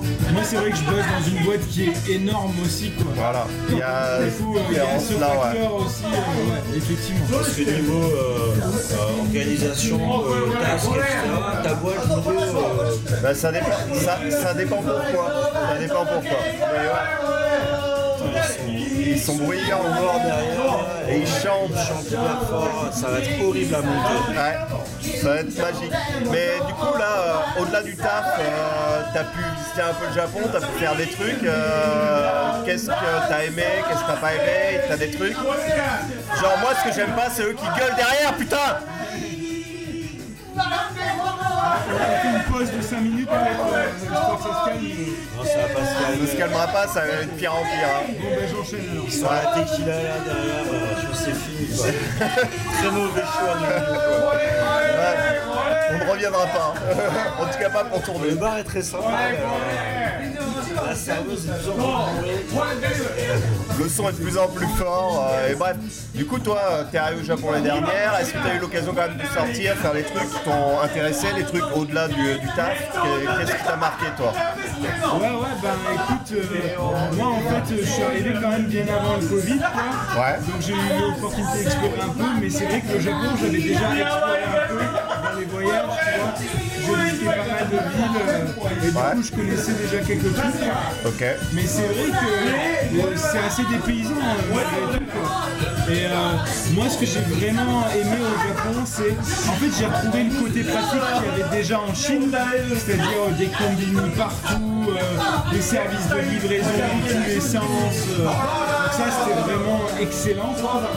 J'ai été particulièrement surpris par les services d'immigration et les services de mairie en fait. euh. C'est-à-dire Bah, C'est-à-dire que ça marche bien, quoi. En fait, euh, moi, honnêtement, quand je suis allé dans la mairie pour enregistrer mon domicile, etc., comme ça se fait, en fait, les gens te traitent comme un client, quoi. Ça, euh, en étant français, comment dire? Ça te dépayse un petit peu. T'as pas l'habitude. C'est ça. Et, et du coup, moi, je trouvais ça super efficace. quoi. Ok. Et après, euh, après c'est vrai que ce qui était vraiment euh, différent par rapport à la Chine, quand je suis rentré dans la compagnie, c'était un peu euh, bon, tu te démerdes en fait. Tu vois, on donne deux trois documents, tu te démerdes. Et les mecs, c'était bon. T'arrives au Japon, tu parles pas super bien japonais, euh, c'est ton problème, mec. Tu démerdes. Alors qu'en Chine, c'était beaucoup plus euh, bon, ok, t'arrives en Chine, tu parles pas chinois, on va t'aider, on va te filer un numéro que tu peux appeler quand t'es en galère. Euh, si un jour il y a un chinois qui te parle dans la rue, tu comprends rien à ce qu'il dit, tu nous appelles, etc. Tu vois, c'est vraiment très différent. Quoi. Ok. Et c'est vrai qu'au Japon, t'es quand même, c'est attendu que tu parles japonais ou au moins que tu fasses des progrès en japonais pour pouvoir travailler ici. quoi. C'est très important. Enfin, moi en tout cas, à Square Enix, ils fait comprendre. Square sont quand même assez traduits là-dessus, hein, je pense. Ton, ton japonais pour l'instant il est stylé, mais il va falloir que tu t'améliores. C'est. Et euh, quand j'étais en Chine, euh, c'était tout le contraire, c'est-à-dire bon, euh, on sait que de toute façon les étrangers ne parlent pas chinois, donc on va essayer de t'aider au mieux pour que tu puisses te démerder dans ta vie en Chine. Après, la différence aussi, peut-être, c'est que tu étais dans une boîte étrangère implantée en Chine, alors que là, tu es dans une boîte japonaise au Japon. Effectivement, ouais, il y, a il y a ça qui joue, c'est obligatoire. Mais c'est vrai qu'en Chine, ça- on avait beaucoup moins de pression pour apprendre le chinois. D'accord. Ici au Japon, euh, ça devient très vite très compliqué si tu parles pas japonais. euh, Et du coup, bah, ton japonais, alors, tu parles japonais au taf? Ouais, je parle japonais, mais euh, moi j'ai commencé il y a un an. Donc effectivement, c'est pas. J'imagine que tu le lis bien. J'imagine pour le lire, tu as beaucoup moins de problèmes parce que tu appris chinois. C'est compliqué. Il y a beaucoup de gens qui disent ça. Moi, je trouve que ça me rend confus plus qu'autre chose en fait. D'accord. Mais au moins, c'est vrai que j'ai l'habitude de regarder euh, les caractères et de pouvoir les lire. Quoi. Donc, euh, j'ai passé, on va dire, ce premier mur. Mais après, euh, c'est vrai que le japonais, donc il y a le japonais, il y a le travail, il y a les jeux indépendants, tu vois. Donc je progresse, mais ça va assez euh, doucement. quoi. Ouais, et puis euh, en fait, encore une fois, avec le co- Covid oblige, t'as pas l'occasion de sortir autant que ce que tu pourrais d'habitude, etc. et de, de- de pratiquer autant que tu pourrais, quoi. Mais tous les jours, j'ai un meeting dans lequel il faut que je parle euh, japonais. Euh, et c'est vrai que des fois, j'ai du mal. euh, des fois, enfin, j'ai besoin d'expliquer des choses techniques et avec mon japonais du ghetto, là, euh, c'est un peu difficile, quoi, par moment. Je comprends. Et au-delà de ça, euh, vie personnelle, est-ce que tu as rencontré des gens, non mais japonais par exemple, avec qui tu t'es sorti, tout comme ça ou- Ouais, ben moi, euh, j'ai un ami euh, qui bosse chez Sega par exemple, euh, qui est un, japonais quoi, et euh, c'est vrai que ça aide beaucoup pour euh, voir un petit peu tous les coins, explorer un petit peu la ville, parce que lui il est de, Nakano du coup. Euh, c'est vrai qu'à chaque fois que je suis sorti avec lui, il m'a ramené dans des coins dont je soupçonnais pas l'existence. Et euh, c'est assez cool en fait, euh, à chaque fois qu'on sort ensemble dans un bar un truc comme ça. Ça va être full japonais parce que les habitués sont que japonais qui ne parlent pas anglais et du coup c'est l'immersion hardcore un peu tu vois et c'est vrai que c'est important. Bon, euh, je pense qu'on va pas tarder à conclure parce que là j'en peux plus des gars qui chantent derrière. J'en- peux plus quoi. Là je suis en mode putain le, le montage ça va être l'horreur. Euh, Est-ce que tu aurais un dernier mot euh, pour des gens qui voudraient venir au Japon par exemple? Ou en Chine. Ou en Chine ouais même par exemple qu'est-ce qu'il faudrait qu'ils fassent ou comment ils pourraient venir par exemple par rapport à ton expérience? Bah la Chine euh, c'est pas compliqué hein. il faut euh, déjà trouver un bon VPN voilà parce que ça c'est un petit NordVPN Alors NordVPN n'est pas un bon jeu de VPN pour la Chine Ah. les amis ExpressVPN euh, Euh, Astril c'était le meilleur que j'ai utilisé, ça me fait un peu chier de leur faire de la pub mais faut quand même reconnaître qu'il y a d'autres options. Euh, Payez-vous un VPS, euh, faites le setup de votre VPS, c'est un peu chiant mais ça marche très bien. Ok. Euh, apprendre le chinois, c'est très difficile, c'est frustrant, mais franchement c'est difficile de savoir tout ce que la Chine a sans apprendre le chinois. Et troisièmement, il faut venir avec vraiment un esprit ouvert et euh, bah, vous venez dans un pays étranger, c'est à vous de vous adapter les mecs. Euh, voilà, il faut bien euh, prendre ça en. Et le Japon, je dirais presque pareil, sauf qu'il n'y a pas besoin de VPN et les connexions elles sont super rapides, c'est trop cool. Ouais, euh, ça. La Ouais, mienne en tout cas, euh, c'est, euh, voilà. À Ludo, il y a une connexion, mais de roulement. Ouais, c'est. c'est- Non, les Roumains, ils ont des bonnes connexions, mec. moi, moi, c'est plus facile. Ouais. Mais bon, il faut quand même être prêt à apprendre le japonais, je pense que c'est assez important. Il faut être prêt aussi à un peu changer son attitude, parce que la façon dont les compagnies japonaises fonctionnent, c'est quand même différent de ce qu'on a l'habitude en France ou ailleurs. quoi. Ouais, bien sûr. Et, euh, mais je pense que c'est un pays qui a tellement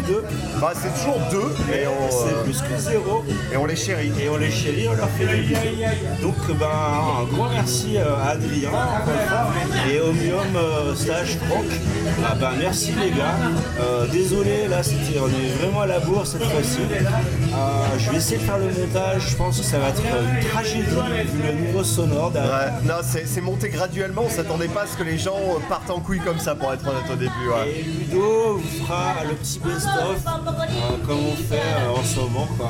Ah. Et euh, en vous, je vous mettrai tout ça bah, dès que ce sera monté.